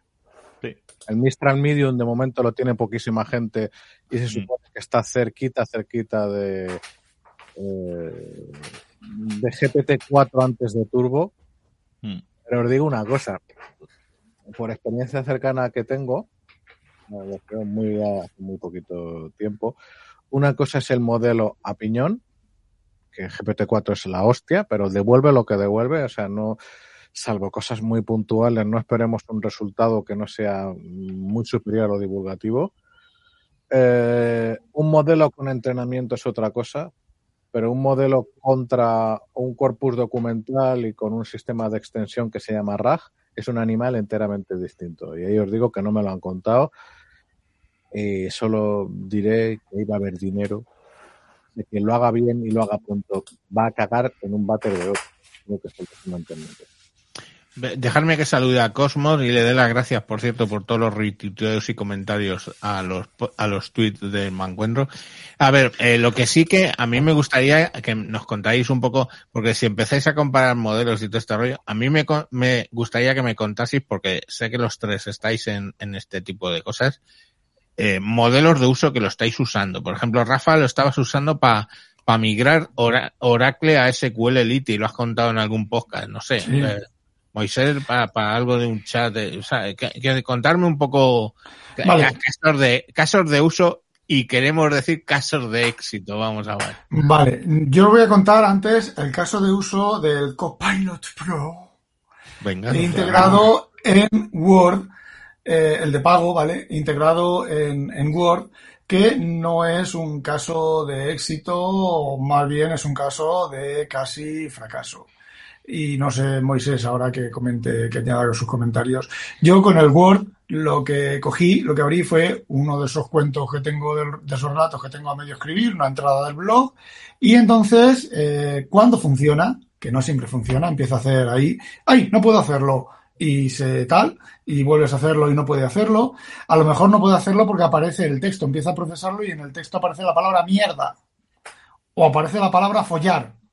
Quita la Hmm. palabra follar y ya lo puede hacer. Y no te dice que no puede hacerlo porque hay una palabra que no es woke, ¿vale? Por, por- por decirlo de alguna manera, ¿vale? Pero bueno, eh, cuando regenero yo mi texto que yo he escrito, lo regenero, ya le puedo decir formal, informal, creativo, normal. Le falta yo, sabéis que yo soy bastante, bastante bueno con el texto, yo soy bastante borde, ¿vale? Escribiendo, soy un poco pincha uvas. Pero le falta es un melifluo, es así como, que es lo que yo leí en alguna revista de estas de ciencia ficción que están empezando a hablar, bueno, eh, mucha gente está empezando a hablar de, de libros mm, no escritos con chat GPT, sino con la inteligencia artificial, sino escrit- escritos con ayuda de la inteligencia artificial. Eh, desde luego, el Copilot Pro en Office, no, ¿vale? Eh, cuando lo abres al lateral, es un complemento y lo abres al lateral, ahí afina un poco más, pero eh, yo lo veo como eh, melifluo. Otra cosa es el experimento que hicimos Moisés y yo, cuando Moisés tenía el chat GPT 4 de pago y yo no, y le decíamos, describe una, una, una escena de no sé qué, no sé cuánto, y creaba cosas muy bonitas pero refrasear mi texto mal. Me queda, me queda comprobar, me queda comprobar solamente que me haga una corrección ortográfica y de, de concordancia de palabras y cosas de esas que no sé cómo se le dice ni si se le puede decir al Office. Y si eso no me lo hace, eh, mañana mismo me doy de baja del Copilot Pro Es Y que me realmente, quedo- mira, el- perdón, sí, ibas a acabar. y me quedo con el ChatGPT 4 que me sirve para otras muchas cosas. Es que eso, es que el Copilot eh, pasan dos cosas. Primero, eh, la incorporación es muy precaria, muy de- muy hecha ayer, como quien dice, o sea, es un es como incrustar ahí con un iframe el Bing metido ahí en el Word y no te permite hacer sino pues, lo mismo. Y la integración con Word pasa porque usa los estilos de los estilos de Word y ya está. Pero es lo mismo. Y el, y lo mismo con los demás. Bueno, sí, en PowerPoint te crea las diapositivas y está un poquito mejor la cosa hecha, pero todavía la incorporación es muy precaria y tiene mucho que mejorar. Pero es que además el propio eh, modelo de lenguaje que usa Microsoft es una especie de, de chat GPT tuneado para implantarse de manera más industrial. Eso quiere decir eh, más dinámico en su uso de GPT-4 o 3.5 según lo que le pongas, respuestas más breves, más limitado, etcétera. Y básicamente eh, lo que todo lo que puedas hacer lo vas a hacer mejor con el chat GPT de pago que con el Copilot, que es el GPT de pago de Microsoft. Lo que pasa es que está integrado en sus servicios como no lo puede estar ChatGPT. Pero si eso no es importante para ti, va a ser mejor eh, el ChatGPT sí o sí. Yo Yo es que el- sinceramente no le veo la lógica en absoluto a o sea, la propuesta de valor de Copilot. Mm. O sea, es como querer encadenar un dragón de ocho cabezas a un 600 o algo así. Estamos hablando de un tipo de software que es el software ofimático que, que hace más de una década que es una commodity que está porque tiene que estar, pero que ni siquiera es eh, ya universal. Fuera de España, que en España somos eh, muy Microsoft porque la versión al riesgo y al cambio es absoluta, eh, os digo que en Estados Unidos o en Israel, en muchísimas compañías y sobre todo startups, se ve muchísimo antes Google Spreadsheet que, Microsoft Office por una razón muy sencilla. Precisamente es sencillo, es compartido, para lo que se hace en la inmensa mayoría de las ocasiones es suficiente y para lo que para esa pequeña minoría se va uno a una herramienta más apropiada. Y ojo, que yo siempre diré que Excel es el mejor software que ha desarrollado Microsoft en toda su historia. Pero claro, es que, insisto, vale, es el hiperclipo. Es el clipo que se ha puesto de metanfetaminas de, de los pies a la cabeza. Ok. Y es lo que, eh, eh, es lo que ha dicho Moisés. Y perdona, Moisés, es, es lo que explicas ahora y por, por los acuerdos de OpenAI con, con Microsoft, porque se podía ocurrir exactamente al revés. OpenAI o un producto de inteligencia artificial, si llegara al caso, podría ganar el control de un paquete ofimático y hacer cosas. Lo que pasa es que tiene básicamente el sentido de los cojones. O sea, Sí, yo creo que están, por un lado, eh, adelantándose a que lo hará Google también, que entra más en su modelo de negocio, ¿no? Que OpenAI.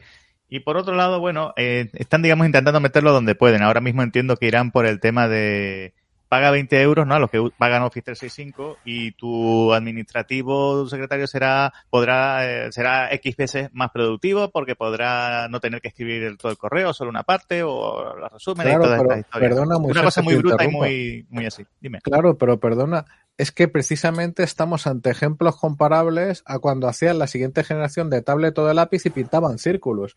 O sea, las mejores ideas que tienen estas personas es que escriba el correo por ti, Exacto. que haga un PowerPoint por ti. Mm. Perdona, si lo puede hacer una- un sistema de inteligencia artificial generativa, es que tu trabajo es cuestionable.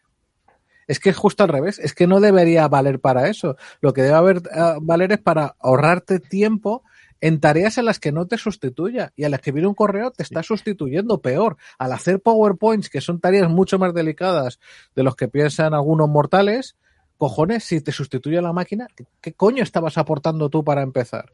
O sea, quiero decir, es disponer del mega lanzallamas para encender un cigarrillo. Claro, es que es lo que yo estoy diciendo del Word. Yo ya he escrito mi texto. Yo quiero que me mejore el texto, que me lo haga más dinámico, que me, que me inserte, no sé, que me lo cambie, que me lo haga más, más plástico, más literario o menos literario, que me corrija los gazapos, que me corrija los, mis errores de, de continuidad, ¿vale? Pero es que eso no lo está haciendo. Lo que, lo que me está generando, yo le digo, mejora el texto. Y es que para mí no es que lo mejore, es que lo empeora. Sí que, me, sí que aclara algunas frases, sí que las. Yo, te, yo tengo la frase, yo tenía la frase hecha y, y queda la frase un poco mmm, recargada, me la parte en dos frases y queda mucho más claro. Pero de un párrafo a lo mejor es una frase, lo demás no vale una mierda lo que ha generado. Y, y no es porque lo haya escrito yo, ¿vale? Porque ese, ese texto ya ni, ni me acuerdo que lo que lo que lo, lo Mira, que, lo por que estaba ejemplo, escrito. ¿Hay algún caso cuando escribes en inglés que vas a todo rabo y lo que escribes quieres hacer lo que Sí, llamamos embellishing o polish o cosa por el estilo y ahí funciona hasta cierto límite GPT-4. No digo lo que estáis comentando que ni lo voy a probar, pero yo me he encontrado en muchas ocasiones que incluso generándote un GPT, o sea, de mira estos textos míos, imítame. El polish que le mete, o sea, estamos llegando muy rápidamente a un punto en el que empieza a ol- a oler a GPT el texto. Que es demasiado simétrico, te- demasiado- GPT tiene mucha textura de texto traducido del inglés. No, no, pero yo me refiero a escribir en inglés. Ah, vale, vale. Y entonces, en esos casos, lo miro, gracias por tu opinión, y escribo lo que me sale del rabo. Porque Claro, es que son, se parece, Juan Luis, es que eh, eh, de, eso, de eso me he dado cuenta ya, yo ya, que ves un texto y dices, coño, esto lo ha generado GPT, o lo, que, lo ha generado GPT, o un ingeniero de esos, que te da la respuesta correcta, pero completamente inútil. Es, son una serie de expresiones puestas ahí que dices, esto sobra, yo no quiero esto, yo quiero Sí. el, sí, sí. Sí. Con las custom instructions las puedes cambiar de todas maneras bastante la, la manera en que, que- en que escupe el texto, pero tiene sus limitaciones, claro. ¿Cómo, es- ¿Qué es eso de las custom instructions? Sí, que le puedes decir eh, cómo quieres, eh, le puedes poner un prompt que va a ir antes de cada prompt tuyo siempre eso que se interactúes llama con un él. system prompt. Por ejemplo, Mm. el mío es que a mí me llama Sire y yo le llamo José Luis, cosa que me produce un leve pero extraño placer.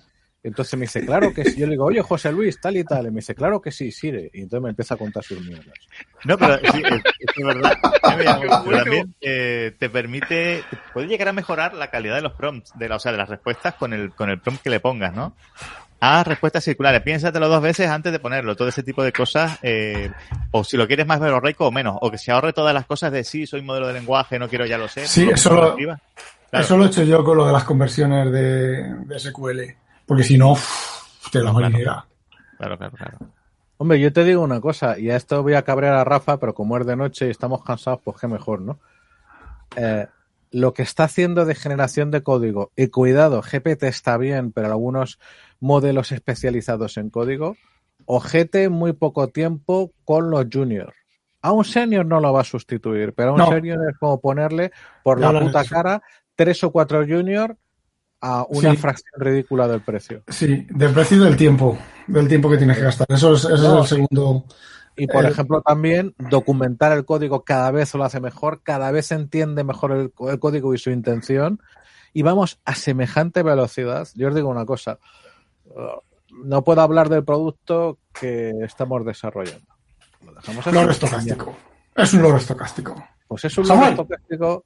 Si le, da di- se le- que- si le da dinero, tío, y lo puede vender, déjate de los... No, no, no, no.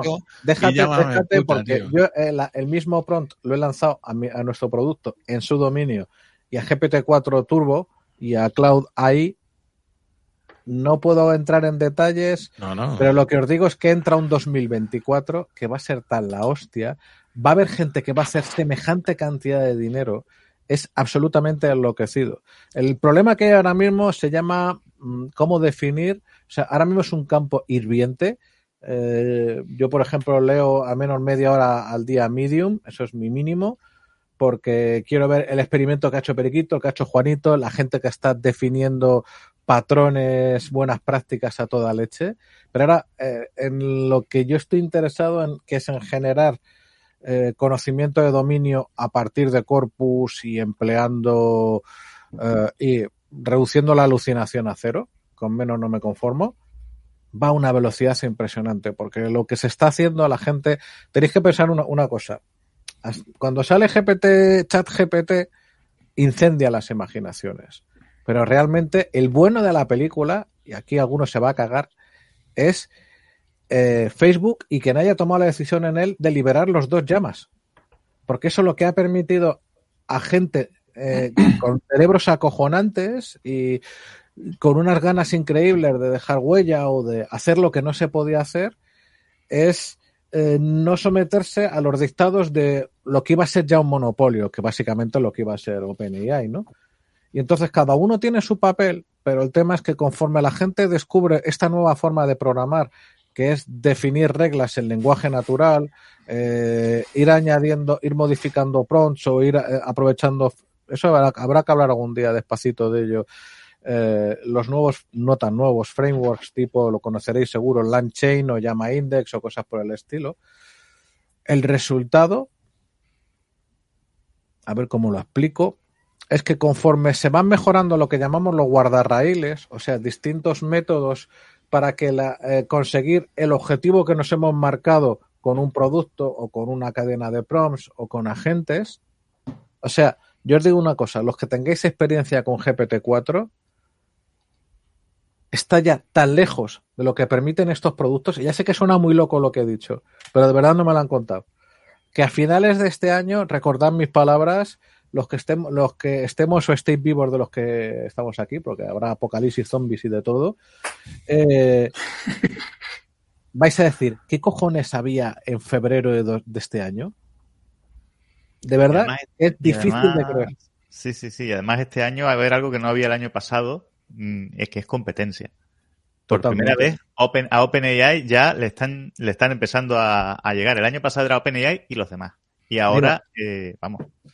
No, no, porque es que además, insisto, la velocidad de evolución que permiten los modelos abiertos, porque muy pocos de ellos además te dan el dataset para probarlo tú, o sea, lo de la apertura es un poquito what the fuck, la verdad, pero la velocidad, los que seguimos los modelos, es que no hay día que no haya un chino, un albanés o un mozambiqueño que de todos los continentes y colores de piel y sexualidades diferentes, sacando una nueva variación, un nuevo modelo que lo vuelve a petar más allá de las mierdas de las métricas sintéticas, cuando te muestran ejemplos reales, dices, pero ¿qué ha hecho este hijo de puta? O este, mira, es que Mistral, de hecho, es una compañía que aunque aquí hay mucha pasta metida del Estado francés y de cosas un poquito sospechosas, lo que usted quiera, cinco tíos parten de, de Llama, de Llama 1, empiezan a desarrollar, dan los pasos adecuados, ya han levantado, envidia terrible que me da, 900 millones, pero es que, ojo, lo que están haciendo, ¿eh? porque son los primeros que han creado un mixture of experts Sí. que solo con una, con- necesitando solo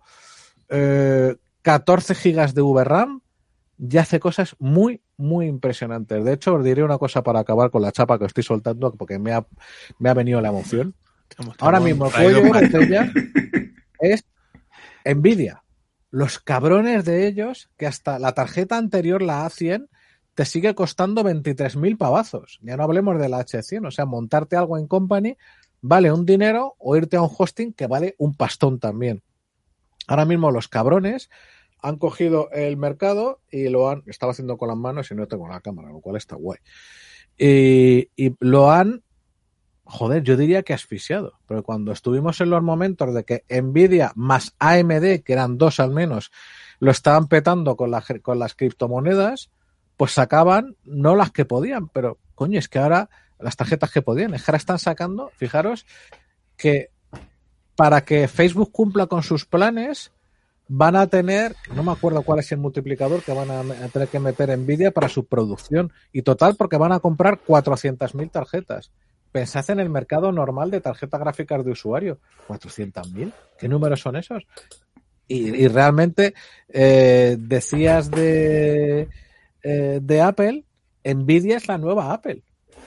Porque por este producto lo están cobrando a precio de oro, no lo siguiente. Pensad en lo que es una, una GPU industrial para inteligencia artificial. Es que, joder, vale, sí, 80, 160 gigas de VRAM. De verdad que eso son 40.000 pavazos.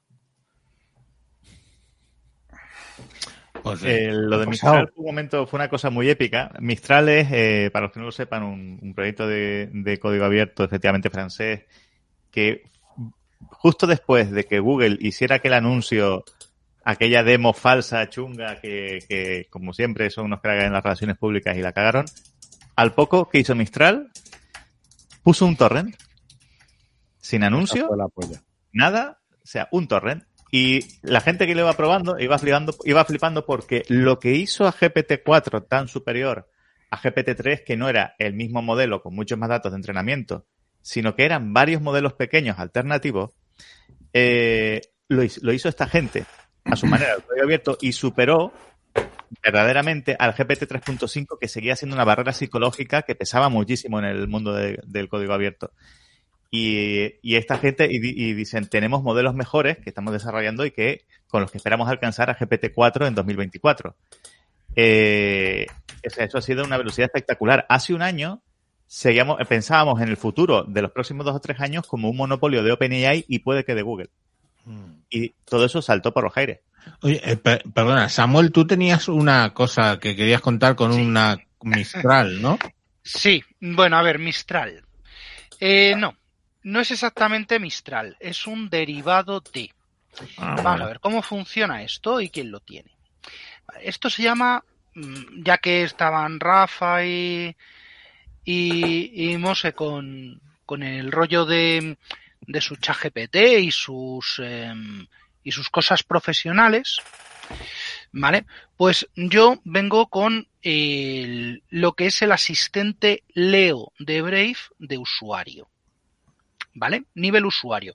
Y digo que es el asistente de, de- porque sustituye al motor de búsqueda de Brave. O lo complementa, como lo queramos ver. Es una especie de. pues lo mismo que el Bing eh, integrado dentro de. de, de esta. de esta cosa del. de la cosa esa de la bola azul, del Chrome azul. Bueno, eso. El eje. Eh, ese. Eh, pues lo mismo, pero lo puedes tunear un poquito. Y tiene tres modos de trabajo, ¿vale? Uno de los modos es el de Mistral, otro es el de llama no sé qué, eso a lo mejor lo sabe más Luis, y un tercero que se llama Cloud Instant. Bueno, configurándolo en Cloud Instant me, se- me saca unos, em, eh, unos refinados de texto eh, que parece un poeta del 19 escribiendo, el bicho. ¿Vale? Está bien. Con lo cual se puede utilizar para refinar correos, ¿vale? No le pidáis un texto muy largo. En cuanto que hay dos subordinadas, eh, se, se caga y te, lo, y te lo escribe en inglés. Y tiene dos limitaciones. Una es que mm, tira de esa pseudomoneda eh, virtual del Brave eh, Rewards, ¿vale? Para los que los tengáis, Sí. eh, o te hace esperar la vida, o a veces no aparece, o su modelo de pago que son 15 dólares, que te da preferencia, pero siguen siendo modelos que mm, no te dice si son los originales, si están recordados, Pero, qué pero dimensionamiento 15 tienen, dólares mensuales.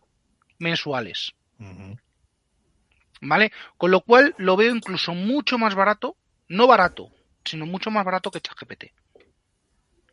¿Vale? Yo llevo utilizándolo un, un mes para, para moñerías mías y para gilipolleces aquí en casa, a nivel, nada, nivel, nivel loser arrastrado.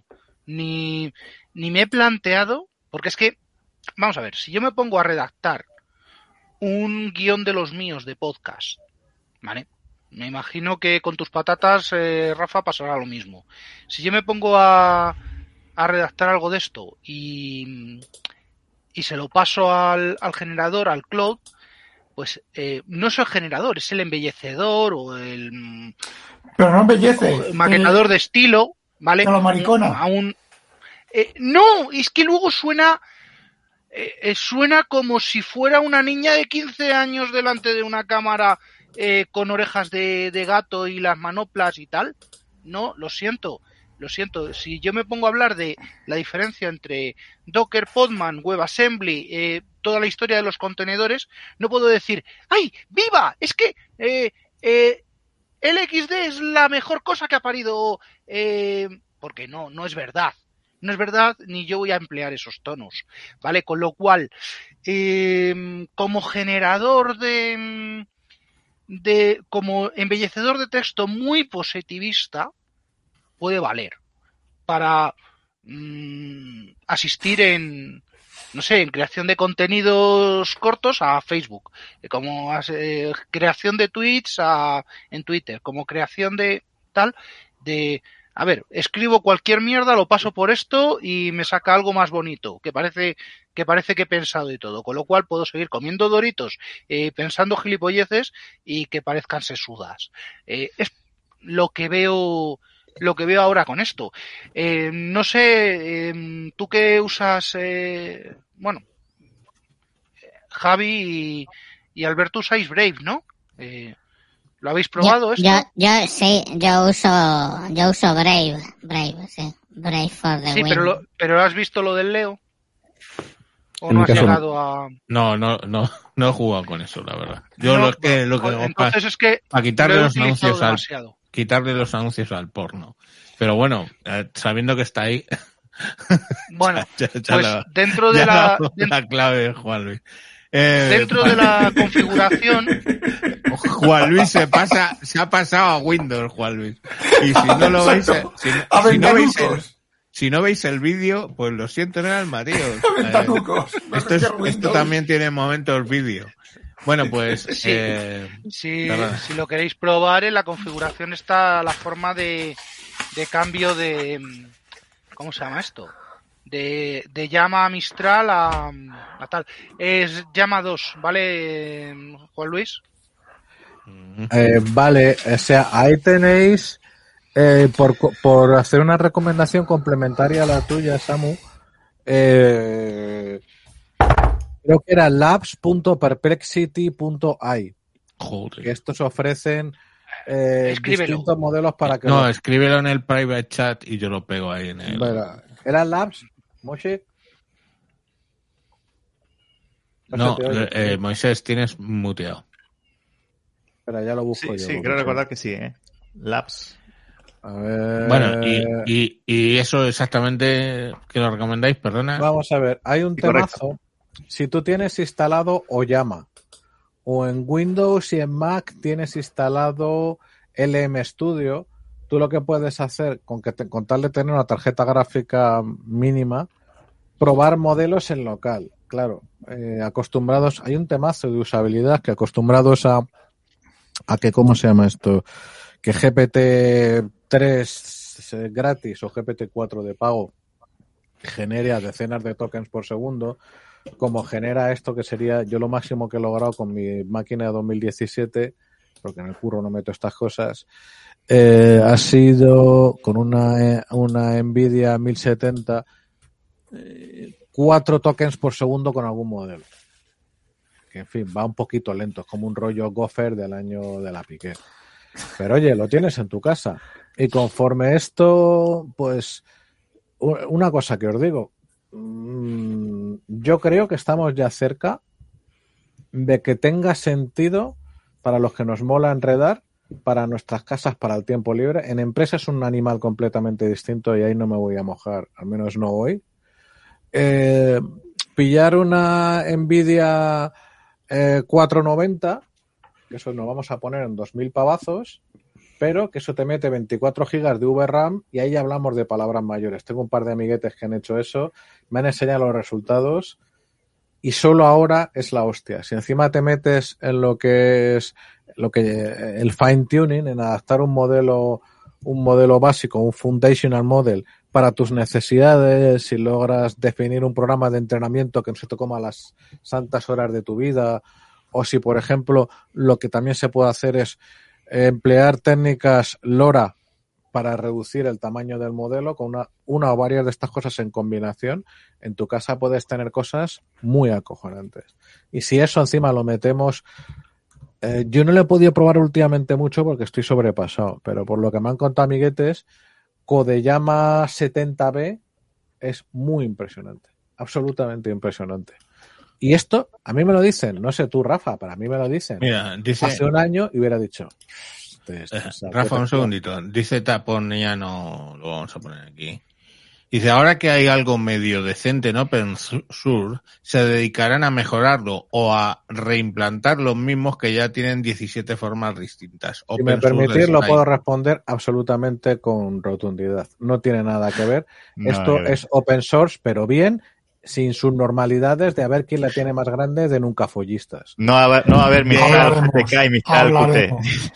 No, no, de hablaremos. momento, de momento. No, no, porque es que aquí te cuenta, es muy fácil. Hay una diferencia brutal. Aquí no es coger el código antes de GitHub en el sistema de repositorios que fuera, empezar a insultarse a altas horas de la madrugada por IRC, cabrearse como monas y hacer un fork. Aquí es que no se puede hacer fork para empezar a hablar.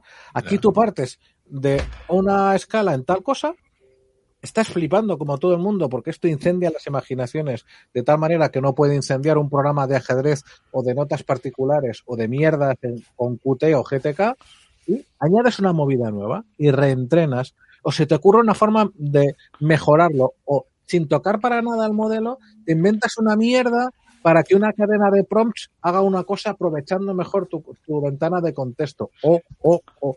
Yo os digo una cosa abrid se lo voy a enviar a Javier a ver un momentito cómo era chat El- Oye, eh, una cosa, eh, Juan Luis, bueno, eh, acabo de probar el, el enlace este que has pasado yes. con el modelo de llamado 70B chat, ¿vale?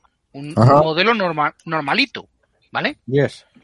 Me está dando 76 tokens por segundo. Ah, no, esta gente lo está regalando, cosa que no me preguntes, pues yo no lo entiendo. A ver, el, el enlace que has pasado ahora es chat.langchain.com. Vale, Y el que- abrirlo. y- perdona, y el que pasasteis antes, eh, para los del podcast, es lab, labs.perplexity.ai. Vale, pero Vale, de- pues de lo voy a compartir para que lo vean los compañeros, porque esto Claro. tiene un particular interés. Eh. Vamos a ver, cuando se vea avisa. Eh, un segundo, ya lo tienes. La chain, Vale, ¿esto qué es? una caja de Yo de hecho estoy de peleas con los del framework con los que estoy trabajando, que es otro framework, porque es para que le- les digo, a ver, a ver, chino, colega, mira lo que han hecho estos cabrones, hacer lo mismo. Lo que han- la documentación de esta gente, que esto es un framework para generar todo tipo de soluciones eh, con, em, eh, con inteligencia artificial generativa fundamentalmente aplicada a textos, ¿vale? Eh, bueno, ahora están ya con Mixed. luego. Pues esto imaginaos que tenéis una, un repositorio de documentación de tu código de la puerta. Es una cosa que es súper complicada, súper grande, que tienes que empezar a leer, luego seguir leyendo, ver los ejemplos, copy-paste, por qué no funciona, cabrón, etcétera. Lo que nos ha pasado a todos, ¿no? Pues fijaros, voy a poner este ejemplo que es bastante sencillito. Sí, How- pero léelo, eso. Sí. How do I run a model locally on my laptop with Olama? ¿vale? ¿Cómo puedo correr mi modelo localmente en mi portátil utilizando Olama o Oyama, que es un sistema de ejecución en local? ¿Qué es lo que hace esto? Tú no lees la documentación de LangChain, tú conversas con ella. ¿Por qué? Porque el tío me cuenta qué tengo que hacer, se adapta a mi pregunta, que he hecho clic para hacer la demo, pero podía, hacer, eh, podría seguir haciendo preguntas. Le digo, ok, I don't understand um, How to do it. all, all the details latest with uh, Osag. Please develop. A ver, le has puesto, no entiendo todos los detalles relacionados. Con, eh, con el uso de LangChain a partir de la pregunta que le había hecho yo. Esto es, ejecuta un modelo de inteligencia artificial, un LLM, en tu portátil. Y él me dice, sigue estos pasos, pum, pum, pum, pum, pum, pum. Y yo le digo, vale, ok, ya lo he entendido, pero no entiendo, quiero que me expliques más en detalle cómo puedo eh, utilizar LangChain una vez que he hecho todos estos pasos. Y el tío me los desarrolla. Dice, please, por favor, desarrollalo. Y él contesta en, la, en el desarrollo, pues te pone unos ejemplos de código, creo que en Python. Sí, pero eso, es- esos ejemplos, la respuesta todo lo ha generado en el momento. O sea, esto no es un loro estocástico que está pillando como el viejo copilot de Visual Studio Code, ¿vale? Que eso, sabéis que de vez en cuando sacaba eh, trozos de código con licencias libres que no podía copiar y que hacía mierdas, pero el copiar de vez en cuando no, aquí está generando de verdad. Entonces, ¿qué pasa? Eh, lo que tienes es una cantidad de documentación brutal muy superior a su ventana de contexto y hay sistemas que se llaman Retrieval Augmented Generation, eh, generación ampliada mediante recuperación, se entiende, de datos, que sería largo de explicar, hay que dedicarle un programa a eso algún día. Eh, pero lo que, lo que No, no, termina, termina. Pero quiero enlazar yo con esto una cosa que es eh, que me interesa, que yo dije una cosa y ahora quiero decir otra. Vale, lo que tiene esto ya, y Rafa, esto no tiene una polla que ver con hace cuatro meses. Yo probé, fui de los primeros users de esto y estaba bien, pero alucinaba un poquito. Ahora ya el cambio es brutal. O sea, no han parado de mejorarlo. Es que esta gente libera una, eh, una, un code base pues muy tocho. Que la gente se tiene que adaptar y además, como ahora mismo hay muchos miles que estamos on fire, quiere hacerlo a todo rabo. Joder, en vez de leerte cientos y cientos de páginas, lo que haces con esto es, hola, eh, robot ultra inteligente, explícame esta mierda porque no la he entendido. Ah, vale, es así. Mira, pues me ha devuelto este error. Ah, vale, entonces lo que tienes que hacer es esto. ¿Sabéis quién se ha follado esto, verdad? Stack Overflow. O sea, la diferencia, ahora mismo estos compiten con varios frameworks alternativos, estos van en cabeza. Y uno de los motivos de ir en cabeza es esta movida. ¿Por qué? Porque le estás ahorrando al desarrollador una cantidad de tiempo brutal en vez de tener que ir recorriendo con un buscador de texto convencional el documento que, no te- que tú necesitas, leerlo y adaptarlo en tu cabeza, el sistema no es que te encuentre el documento, es que lo transforma en la respuesta a tu pregunta. Y eso es tiempo, eso es precisión y eso es tener eh, la posibilidad de poner en producción un framework complicado en una fracción muy pequeña del tiempo anterior. Sí, Rafa, sí. Yo aquí voy a contar mi, mi caso de éxito, el, el de que empecé con de convertir de Oracle a SQLite, que viene muy bien al, caso de lo que ha dicho Juan Luis. De SQLite a, a- de, de- de Oracle a SQLite lo empecé con ChatGPT 4 pagando, luego pasé al Copilot Pro eh, pagando eh, y mm, el lunes bueno, seguiré con el Copilot Pro y eh, cuando donde dije Diego, digo, no me acuerdo. Cuando, por lo menos cuando yo decía que era un loro estocástico, yo veía en las respuestas el loro estocástico. Pero cuando yo he hecho las, las conversiones, yo lo primero que hice, el primer documento, dije, mira, esto, esto me lo pulo yo en un día. Le digo, le paso el script de la creación de las tablas de datos, de las tablas de Oracle, y le digo, conviértemelas a SQLite. Y sí, se lo pasé y me los convirtió. Y me convirtió una puta mierda, pinché en un puto palo de mierda. A la, a la cuarta línea del SQL ya estaba fallando. Pero, pero, pero, pero, pero. Yo me dije, bueno, pues voy a, voy a eh, partirlo en pedacitos. Y entonces yo fui tabla por tabla. Oracle es un framework de, es una base de datos complicadísima. Que si particiones, que si user space, que si bloques as- preasignados, que si su puta madre en vinagre, que todo eso a nuestra aplicación no le hace falta para nada. Y yo empecé a decirle, joder, si es que nota, es que nota la puta evolución en el tiempo, en el tiempo que empecé hace dos meses. Y ahora he notado la puta evolución. Eh, Ah, que empecé, sí, empecé a decirle y, me- y, eh, entonces, bueno, al chat GPT, le oye, esta, eh, el, el- siguiente, te- el siguiente, la siguiente query está en formato Oracle, conviértemela a SQLite y empieza, sí, sí, claro, te la convierto, porque el SQLite y el Oracle, no sé qué, no sé cuánto, patatín, patatán, bla, bla, bla, bla, bla, bla, bla, y me genera un texto, una, una eso. He quitado esto, esto, esto, esto, porque esto no puede, este store de procedura y no lo he podido convertir, lo tienes que convertir a mano, bla, bla, bla, bla, bla, bla. Eh, eso al principio. Luego yo le dije, convierte, no me cuente, o sea, creo que le dije no me cuentes milongas. Si no, de las veces le puse, no me cuentes milongas. Ponme el puto, ah, pero así se lo escribí, ponme el puto código convertido y nada más. Y oye, copiaba eh, el código, pegaba, copiaba, pegaba, copiaba, pegaba. Además, yo no tenía que volver a decirle en, en la siguiente, en la siguiente tabla, no tenía que volver a decirle, eh, conviérteme tal. No, no, ya sabía que era el origen, estaba en formato Oracle y el destino en, en, en SQLite. Y fui convirtiendo las tablas una, otra, otra, otra. Llega un momento en el que se le va la pinza, tanto al de pago como al, como al gratis, se le iba la pinza. Nuevo chat, volví a repetir, oye, conviérteme esto, no me cu- cuentes milongas, solamente el código y tal. Y aún así, y aún así, había veces que me decía, ten en cuenta que este storage procedure no he podido convertirlo, lo tienes que convertir tú a mano. Bueno, pues eso, una vez que, que terminé con eso y que con construir las tablas, es que, fijaos, luego resulta que yo las tablas las iba copiando y pegando Dice Taponiano. Perdona que te corte, Rafa. Dice Taponiano, Niano. A mí las respuestas de ChatGPT me recuerdan a mi manager.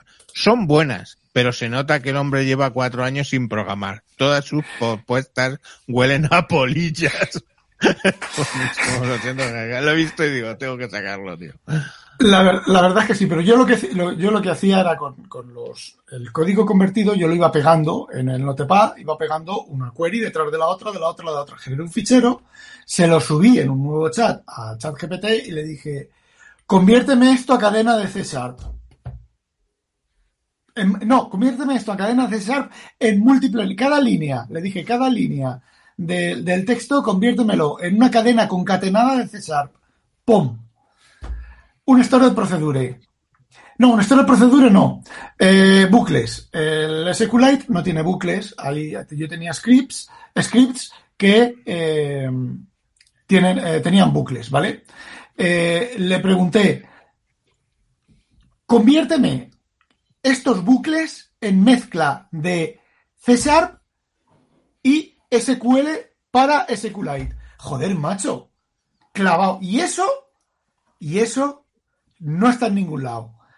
Algunas veces me decía, buscando eh, convertir mm, eh, SQL en, en, eh, en código C Sharp.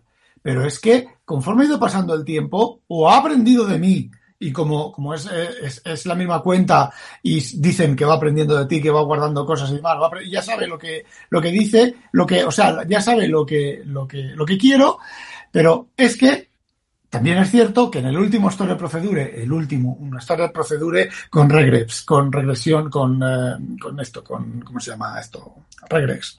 Regrets, reg, reg- no me sale la palabra. Bueno, con eh, Expresiones regulares. eh, expresiones regu- regulares, eh, con bucles, con el dual este de Oracle que crea una tabla virtual, que guarda datos, que no es complicado, muy complicado. Bueno, pues se lo he preguntado cuatro o cinco veces, eh, eso ha sido ayer y antes de ayer, o sea que la última versión, y no ha sabido convertírmelo. Pero, pero, pero, pero, entonces yo he ido paso a paso y le he preguntado, oye, esta línea, convertírmelo entre en código eh, SQLite. Eh, solamente SQLite y PHP, y PHP. Primero me lo convertí a PHP 8. Oye, que solo puedo tener PHP 4. Conviértemelo a PHP 4. y luego ya me iba diciendo, ten en cuenta, sin, sin tener que decírselo otra vez, ten en cuenta que el PHP 4 es muy antiguo y tiene, puedes tener problemas de seguridad, tal y cual, patatín patatán, pero ya me lo iba generando a PHP 4.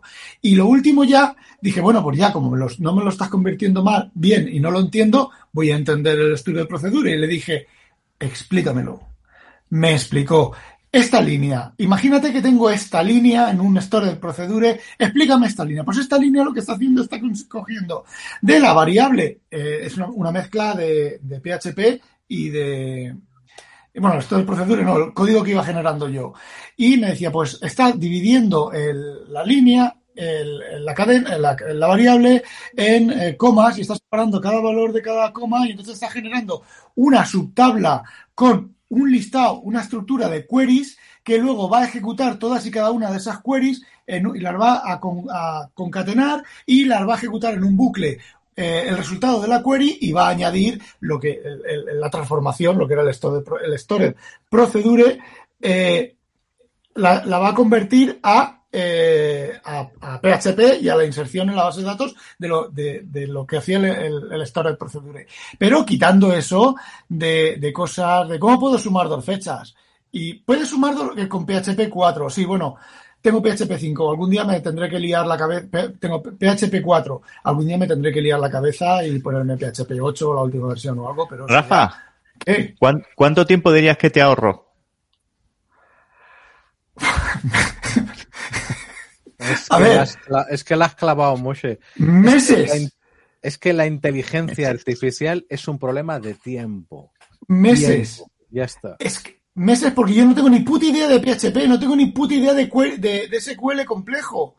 No solo eso, sino que me dice, oye, esta query que me has pegado aquí, si alguien tiene mala leche, te puede hacer una inyección de código, cámbiala de esta manera.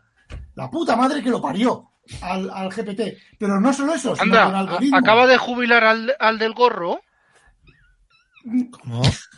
Acaba de jubilar al del gorro de Telefónica, ¿no? Sí, Ah, supongo, supongo. Bueno, pero bueno, es que, espera, espera. Que el señor del gorro ahora está metido en inyección maligna de prompt. Que eso Ay, va a envejecer más Sí, mal. lo he visto, lo he visto, Bueno. iba por ahí, iba, iba por ahí los tiros. cha- mi abuelita me contaba... cha- la bang ese punto ya que nos ha puesto que nos Sí, ha puesto Aura- Juan Luis. Por Aura favor, ponme el código para invadir Rusia, eh, todos sus ordenadores y parar su central nuclear. No te jodes. No, pero, Te digo pero una que... cosa, eh, ojo, ¿eh? O sea, ahora Lo has mismo... probado, lo has probado, Jolín, no me jodas. No, no, Ah. no, no, no, pero espera, espera. Sí, ahora mismo, eh, la primera barrera que ya ha superado bastante gente, al menos la gente con cabeza, es confundir a, ¿cómo se llama esto? A estos modelos con Google. La gente le ha dejado de hacer No. preguntas. sí. La segunda barrera Sí. es, o sea, y pasar a hacer conversaciones. La segunda barrera es eh, la ventana de contexto, para lo cual con GPT no vale, hay que meterse ya en software. Y unido a eso, tirar de tu propia documentación. Eso es la polla. Se va a vender muchísimo humo, pero quien no venda humo y haga desarrollo sin company, que además yo lo recomiendo, no porque, no porque tenga relación con mi negocio, sino porque sinceramente dejar entrar hasta la cocina a un provider de terceros eh, y a mí me genera un poquito de, de picor y no pienso en ninguna empresa que empieza por P. Eh, pero quien lo haga bien, ¿P? va P de patata. Quien lo haga bien, como digo, eh, va a va a dar a sus empleados, le va a dar capa de Superman y a convertir sus horas en minutos. Pero luego llegamos a la gentización y la gentización es un temazo que deriva tanto del lenguaje natural como de frameworks y de cosas muy oscurillas y arcanas, que de momento la gente se está haciendo tremendas pajas y que eh, es muy poco controlable. O sea, imaginaros, es muy fácil, imaginaros un fragmento de código, ya se está asustando Rafa. Imaginaos un fragmento de código en el cual, para comprobar exactamente, que, que no- que- que le van a dar un strike al pobre Javier, tío. Imagina que, al pobre- eh, que a, que a vuestro código, cuando no sabéis qué pasa con una cosa, pues lo que hemos hecho todos, cerdamente, ¿no? Le ponemos un print variable, ¿para qué mierda pasa con la variable en este paso, ¿no? Sí, Vale. sí. Pues eso hay que hacer lo ver, mismo hacíamos con los agentes constantemente, pero entendiendo, perdóname, muy, se entiende, me- tardas mucho y es muy difícil entender qué es lo que ha pasado. Pero, pero, pero, eh, conforme se superen las enormes dificultades que tienen ahora los agentes, lo que vamos a producir va a ser, primero, unos pocos agentes que hacen cosas y nos ahorran tiempo aquí, aquí y aquí con seguridad. Después, más agentes gestionados por un director. Y a partir de aquí, con mucho cuidado, porque la escala aumenta la dificultad y hace casi exponencial los problemas no trazables, pero conforme se vaya mejorando, imaginad eh, simplemente director de agentes, director de directores, director de director de directores, y con dos, tres niveles con eso, eh, la solución a problemas informacionales muy complejos de yo tengo este problema logístico en mi empresa o con, con una descripción bastante prolija de me pasa esto, me, los antecedentes son estos, los que buscamos son estos, por favor resuélvemelo paso a paso. Eso ya existe, aunque de momento es limitado, y lo que hace el sistema de agentes, termino Rafa, Sí. es eh, dividir el trabajo, que cada agente definido con un prompt diferente se haga cargo de una cosa, otros agentes revisados de, encargados de revisar el trabajo de los primeros encuentran fallos y el agente coordinador eh, va sumando las piezas. Las cosas que se han hecho bien y co- conservadoramente son la polla y estamos a febrero. Ten en Y, cuenta una cosa. y pues bien, la Rafa. Ten en cuenta una cosa, Juan Luis. PNP. Si le preguntas un problema NP, no creo que te lo resuelva. Porque es NP. Te dará una aproximación estadística a la solución al problema, un óptimo, un, un óptimo, un eh, máximo o mínimo local o como se llame, que ya no me acuerdo. Te dará eso y, y- y poco más. O, mucho más. Bueno, a lo mejor tiene más ámbito para mirar varios agentes, intenten eh, aproximaciones diferentes al mismo problema, encuentren eh, optimizaciones mejores optimizaciones locales y comparen las optimizaciones locales, pero NP P, eh, es diferente a NP y de, mo- de momento lo sigue siendo. Sí, pero entre hasta llegar a eso hay un margen de grises enorme. Yo os digo una cosa, tiempo es dinero, se ahorra mucho tiempo, gana mucho dinero. Eso es mucho mejor que P igual. Rafa, P Y- yo voy a ir un paso más. Mira, Rafa, Jorge Nama te lo ha dicho. Dice, al final eh, Rafa se ha pasado al bando de los loros estocásticos. Es que no hace mm, tres meses que estabas diciendo esto es una mierda, puta mierda, pinchado De todas maneras, mierda, eh, eh, estaba no sé diciendo, recursivo. eh, estaba diciendo. Rafa unas cosas que coincidían en el tiempo, sospechosamente, con un cuello de botella y un bajón enorme que tuvo OpenAI y ChatGPT, ¿vale? Eh, que tuvieron un cuello de botella, tuvieron que cerrar la- las nuevas altas de ChatGPT Plus porque se quedaron sin GPU, no podían seguir creciendo y además, ¿qué pasó? Que creció la actividad, tenían las mismas GPU, degradaron enormemente el funcionamiento para, para, para no quedarse sin potencia de, de cálculo de ChatGPT y fue la época esta en diciembre, que decía la gente que le había dado la depresión estacional en diciembre a ChatGPT, que le pedían, oye, eh, hazme esto tal, y él te decía, y, te- y él te decía, en lugar de hacerlo, te decía a ti cómo lo, tenía, lo que tenías que hacer, ¿no? Sí, Y, me suena bueno, de verlo. ya comprar, después de todo el pifostio de Alman, que también paralizó ¿no? la, la compra de nuevos equipos y tal en, en OpenAI, se hizo eso, se desbloquearon las nuevas altas y eh, ahora dicen, hemos arreglado lo de que estaba perezoso el chat GPT. Lo han arreglado es porque ahora tienen, eh, ahora funciona mucho mejor porque han comprado más GPU, aparte de que lo seguirán refinando y eso, ¿no? Por cierto, hay que aprovechar, perdóname Moisés por la pequeña interrupción, para recordar todo el drama, pero como son todos unos frikis nunca follistas, no lo llevaron a unos extremos más divertidos que lo que yo esperaba, que además, eh, por otra parte, en otros ambientes se hablaba ya de que ya llegaba esta vez sí la inteligencia artificial general, Magi. superinteligencia. Tenían a Terminator en el sótano. sí, sí. Exactamente. No, pero mira, lo que dijo antes Juan Luis de los agentes, justamente se ha, ha salido la noticia hoy de que OpenAI está invirtiendo ahora eh, muchísimo en temas de agentes y automatización, de manera que, por ejemplo, eh, puedan controlar tu sistema y tú con lenguaje natural puedas pedirle cosas al ordenador en plan, pues, lo que tú haces normalmente con un ordenador. oye, pues a estos dos vídeos hazle con el tal programa de edición lo que sea y empiece él a hacerlo por ti. Eso va a ser Bueno, también eso es otro... como el AI, tío. Ok. Rafa, Claro, eso es que eso es en teoría, eso es en teoría lo que se supone que el Copilot Pro va a hacer en Office y en Excel y, y tal, pero a fecha de hoy es un puto juguete. No, Rafa, querías.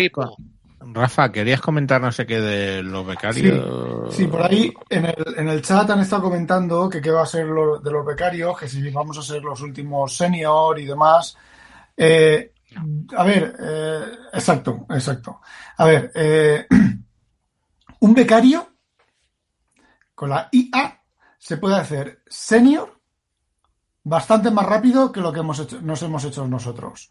Porque cuando un becario tenga una tarea que hacer, antes el becario tenía que cogerse un montón de documentos, tenía una curva, el arranque de la curva era vertical, tenía que primero pa- para, para empezar a un becario que, que- que salía de- del instituto, que había aprendido, yo qué sé, HTML y le metían Python y tenía una curva, y estoy hablando cosas sencillas, ¿vale? Tenía una curva vertical, vertical, vertical, vertical, vertical, ¿vale? Para empezar. Ahora no. Ahora le dicen, oye, coge la tabla esa de la base de datos de esa de Python y hazme no sé qué, que sácame todos los clientes, que no sé qué. Y él empieza con la IA, el becario.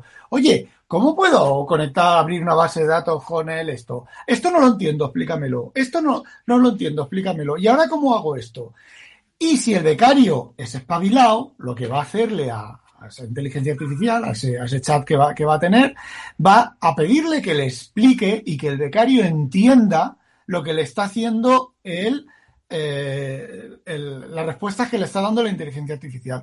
Con lo cual va a adquirir experiencia mucho más rápido, porque antes, a lo mejor, antes de empezar a tirar la primera línea de, de Python, se ha tirado una semana empollándose documentales, documentales, eh, documentos y historias, y ahora en 10 minutos se ha instalado un Python y está tirando líneas, aunque no le funcionen, aunque mm, no le haga nada, porque entonces coge el, bloque de código y se lo envía a la, IA y me dice, oye, me da este error. Y la IA dice, ah, pues mira, prueba esto, prueba lo otro, prueba lo demás allá, puede ser por esto, por lo demás allá.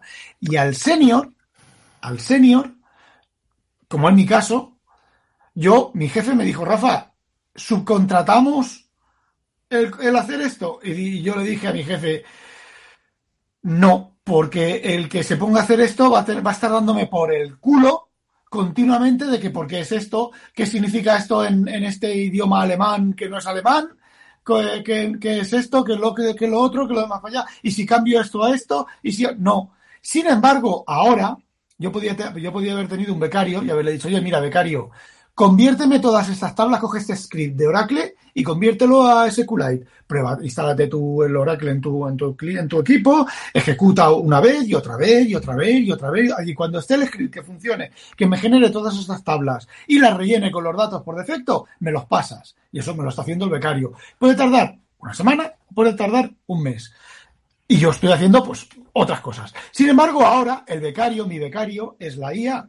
Con lo cual yo no necesito al becario. Pero claro, mi empresa puede contratar a un junior y que se haga senior mucho más rápido. ¿Por qué? Porque le puede decir, mira, esta es nuestra aplicación. Hay un montón de cosas de base de datos en Oracle. Conviértelas a SQLite. Y el becario va a empezar y a lo mejor si yo he tardado, mm, que he tardado dos meses y pico, pero claro, yo no, no solo he estado dos meses y pico exclusivamente con eso, a lo mejor he dedicado dos meses y pico dos horas al día o tres horas al día porque hay otras cosas que hacer. Entonces, ese becario se va a tardar un mes, dos meses, tres meses, cuatro Sí, meses. Rafa, pero no, no te un digo-. Ah, Cuando ha acabado, sabe Oracle que te cagas, sabe SQLite que te cagas y sabe compilar esas cosas que te cagas. Rafa, pero a ti te ha funcionado, permíteme que no, no digo que eso no vaya a ser el futuro, pero a ti te ha funcionado gracias a que tú sabes evaluar lo que te está contestando esa IA, tío. Y qué Sí, pasa a esa sí. producción y qué no pasa a esa producción. Y eso Sí, el becario. Y el perdóname, becario- es que, hay- perdóname Javier, porque lo que has dicho es que me ha pinchado un hueso, porque Mientras hay no un temazo determinista, fortísimo en la, em, de cara a meter esto en producción, que es para el cliente, para el usuario final, el onboarding. Esto es introducirle al producto que hayas desarrollado a partir del producto general. Si no le enseñas a cómo conducir las conversaciones, cuáles son los límites, qué puede esperar y qué no, y eso a su vez viene de que tú haces un trabajo previo brutal, la hostia que te metes es considerable o no lo siguiente, aunque no lo digo porque es que ahora mismo quien se dedique a esto tiene que saber que va a dedicar una parte no despreciable de su tiempo a, a preparar un buen onboarding, porque aquí esto es una pistola de una sola bala y no me lo han contado. Si la primera impresión que genera tu sistema es peor que lo que está esperando el cliente, que lo que conoce el cliente en GPT, la has cagado. Si es igual, la has cagado menos, pero la has cagado. Porque la pregunta es, ¿y para qué coño quiero esto? Si no es suficientemente mejor que GPT. O sea, fijaros lo que os digo, ahora quien esté produciendo un producto de datos relacionado con esto, tiene el problemón o tiene el, eh, el desafío, que bueno, puedo decir que es muy divertido, de asegurar que con las primeras preguntas, y aquí el efecto demo te está esperando tras cada esquina porque el cliente va a tener fantásticas ideas para hacerle preguntas a tu sistema, tiene, tiene que lograr que la percepción cualitativa, por lo tanto subjetiva, de lo que se ve en el, eh, de lo que devuelve el sistema es mejor de lo que sostiene con lo que esté en ese momento GPT-4 Turbo, GPT-5, y os digo, se puede hacer, porque ni GPT-5 ni GPT-17 van a contar con entrenamiento de documentación que esté, que no sea abierta. ¿Vale? Pero es de una complejidad muy jodida. Y hay otro temazo. Pensad que en este siglo eh, se ha asentado el modelo de cárnica en España. Y os diré, pese a lo que diga algún licenciado por ahí random que hay por esto por las internets, nuestro modelo de cárnica es alienígena en Israel. Por ejemplo, no tiene sentido. O sea, si no fuera por el incentivo fiscal, nuestro modelo de cárnica sería ¿qué cojones me estás contando? Que no vinculas al desarrollador a un proyecto, que no le haces sentirse parte del mismo, que no le das, que las opciones sobre acciones pierde dinero por, por culpa de Hacienda, etcétera, etcétera, etcétera. ¿Qué pasa? Eh, aun con todos los incentivos, hay que decir, perversos que ha tenido el sistema de cárnicas que ha provocado un problema de desarrollo tecnológico en España, y así lo digo eh, sin ningún tipo de problema, Claro, ahora la propuesta de valor de una cárnica es a tanto la hora del kilo de programador de Java. ¿Estamos seguros? ¿Estamos seguros de que los clientes, lo que antes contrataban X y Z programadores, ahora no van a poder utilizar una fracción de los mismos más los generadores de código? Y aquí nos llega el siguiente problema. Si es, eh, si es así, si lo que yo necesitaba a lo mejor cinco, cinco desarrolladores de Java me lo hace un, un tipo con un buen con un buen con un Codeyama 2 o mejor, mejor dicho Codeyama 3 eh, 70 o más que eso saldrá este otoño parece mucho y es mucho inteligencia artificial son ocho meses ok ¿sabes lo que pasa? que cuando eso ocurra la, eh, salvo el Estado porque yo creo que va a ser el último refugio de la cárnica como Gibraltar fue para Neardental en las empresas normales se va uno a preguntar, oye, ¿para qué cojones voy a contratar ni a uno solo si con mis empleados in company, con un buen onboarding y un buen programa de trabajo con estos generadores de código, obtengo más en menos tiempo y por menos dinero? O sea, te quitas yo al empleado. Eh, te quitas al empleado Luis, que, cosa. que tienes. Juan Luis, una cosa. Ese concepto de cárnica es erróneo. ¿Vale? La... Hay muchísimo más, muchísimo más que cuatro picateclas eh, queriendo, queriendo Ese cobr- término cobrar no y empresas empleo. contratando picateclas. ¿Vale? Yo utilizo ese, tip- ese modelo para otras cosas muy concretas y para otras muchas cosas. Y ese modelo eh, es una evolución del perversísimo modelo de la ETT. ¿Vale? Ya. Pero, Pero ¿sabes bueno, eso pasa? Da Lo para más- otro, para otro día delante de unas cervezas en la, en Sí, la, pero- en la fábrica pero- del CAS. Pero lo que pasa con eso, Samu, que por cierto tú y yo tenemos que hablar en petit comité, que te debo algo, efectivamente, Eh, eh, sí, jodido, yo tengo un servidor a tu disposición si lo quieres. o sí. Bueno, Vale, La porque cosa es- mis padres. La próxima la vez cosa- te lo bajo. yo, porque yo puedo decir que tengo un árbol de Navidad ahí la... Eh, sí, eh, mañana, mañana te ve, no, mañana no, el sábado te veo. Vale, venga. eh, Bueno, pues eso, lo que iba diciendo. Eh, lo más parecido, fijaros la comparación, para luego volver al tema de la IA, que hay en Israel a nuestras cárnicas, es externalizar. Se externaliza fundamentalmente a Ucrania, en menor lugar a Bulgaria y, y la India siempre es un follón, pero mirad la comparación. En Israel, como un DevOps con cuatro años de experiencia no baja de los 100.000 dólares al año, externalizar un trabajo de DevOps a Ucrania tiene sentido porque pasamos a hablar de 30.000 pavos, de 40.000 pavos quizás. Pero aquí en España, externalizar a otras empresas españolas, ¿cómo cojones tiene un sentido financiero? Pues lo tiene por el régimen fiscal. Claro, Sí. mira lo que dice Taponiano. Dice, no le busquéis motivos técnicos a la industria cárnica, su única razón de ser es la ingeniería fiscal y la corrupción. Exactamente. Pero a cambio de suponer un freno dramático al desarrollo tecnológico, porque hay una cosa muy sencilla de las cárnicas, y esto lo va a escuchar algún amigo mío que lleva años y años trabajando en cárnica. Cualquier des- profe- claro, pero cualquier profesional que trabaja bajo este esquema no se conecta con un proyecto empresarial, no es parte del producto, no es parte del desarrollo. Tenemos un problemón para desarrollar startups en España, entre otras cosas por esto. Vale, vale, pero vuelvo a decirte que hay más especies y más gente y hay algunos que vamos con el modelo mercenario. Y el modelo mercenario es todo lo contrario a lo que a lo que me estás pidiendo. A mí, si hace 10 años me hubieran propuesto quedarme en lo que tenía hace 10 años, yo ahora mismo eh, sería un vegetal en una silla de despacho. Y no habría aprendi- aprendido todo lo que he aprendido durante, Bueno, durante el tiempo. vamos, Claro. si no, Claro, ahora mismo yo entro, yo entro y soy el, soy el hombre orquesta en ciertos Sí. sitios. Si no os importa, vamos a cerrar el programa porque llevamos dos horas. Pero quiero cerrarlo con una respuesta que le tiene que dar eh, Rafa al señor Taponia, ¿no? Que le ha dicho, yo cuando voy a sitios con el GPS no me aprendo el camino y siempre necesito el GPS. Y pregunta, ¿no les va a pasar lo mismo a esos becarios? Eh, Claro. Rafa, querías contestar. Por eso he dicho, y creo que también lo he dicho en el, en el podcast, si el, beca- si, el pe- si, pam, pam. si el becario es espabilado, hará todo lo que he dicho. Si el becario es un papanatas, un tonto lava, que dice, bueno, vale, pues me, me han dicho que haga esto, ¿cómo puedo hacer esto? Pam, pam, cuatro bloques pegados, aquí lo tienes, tal.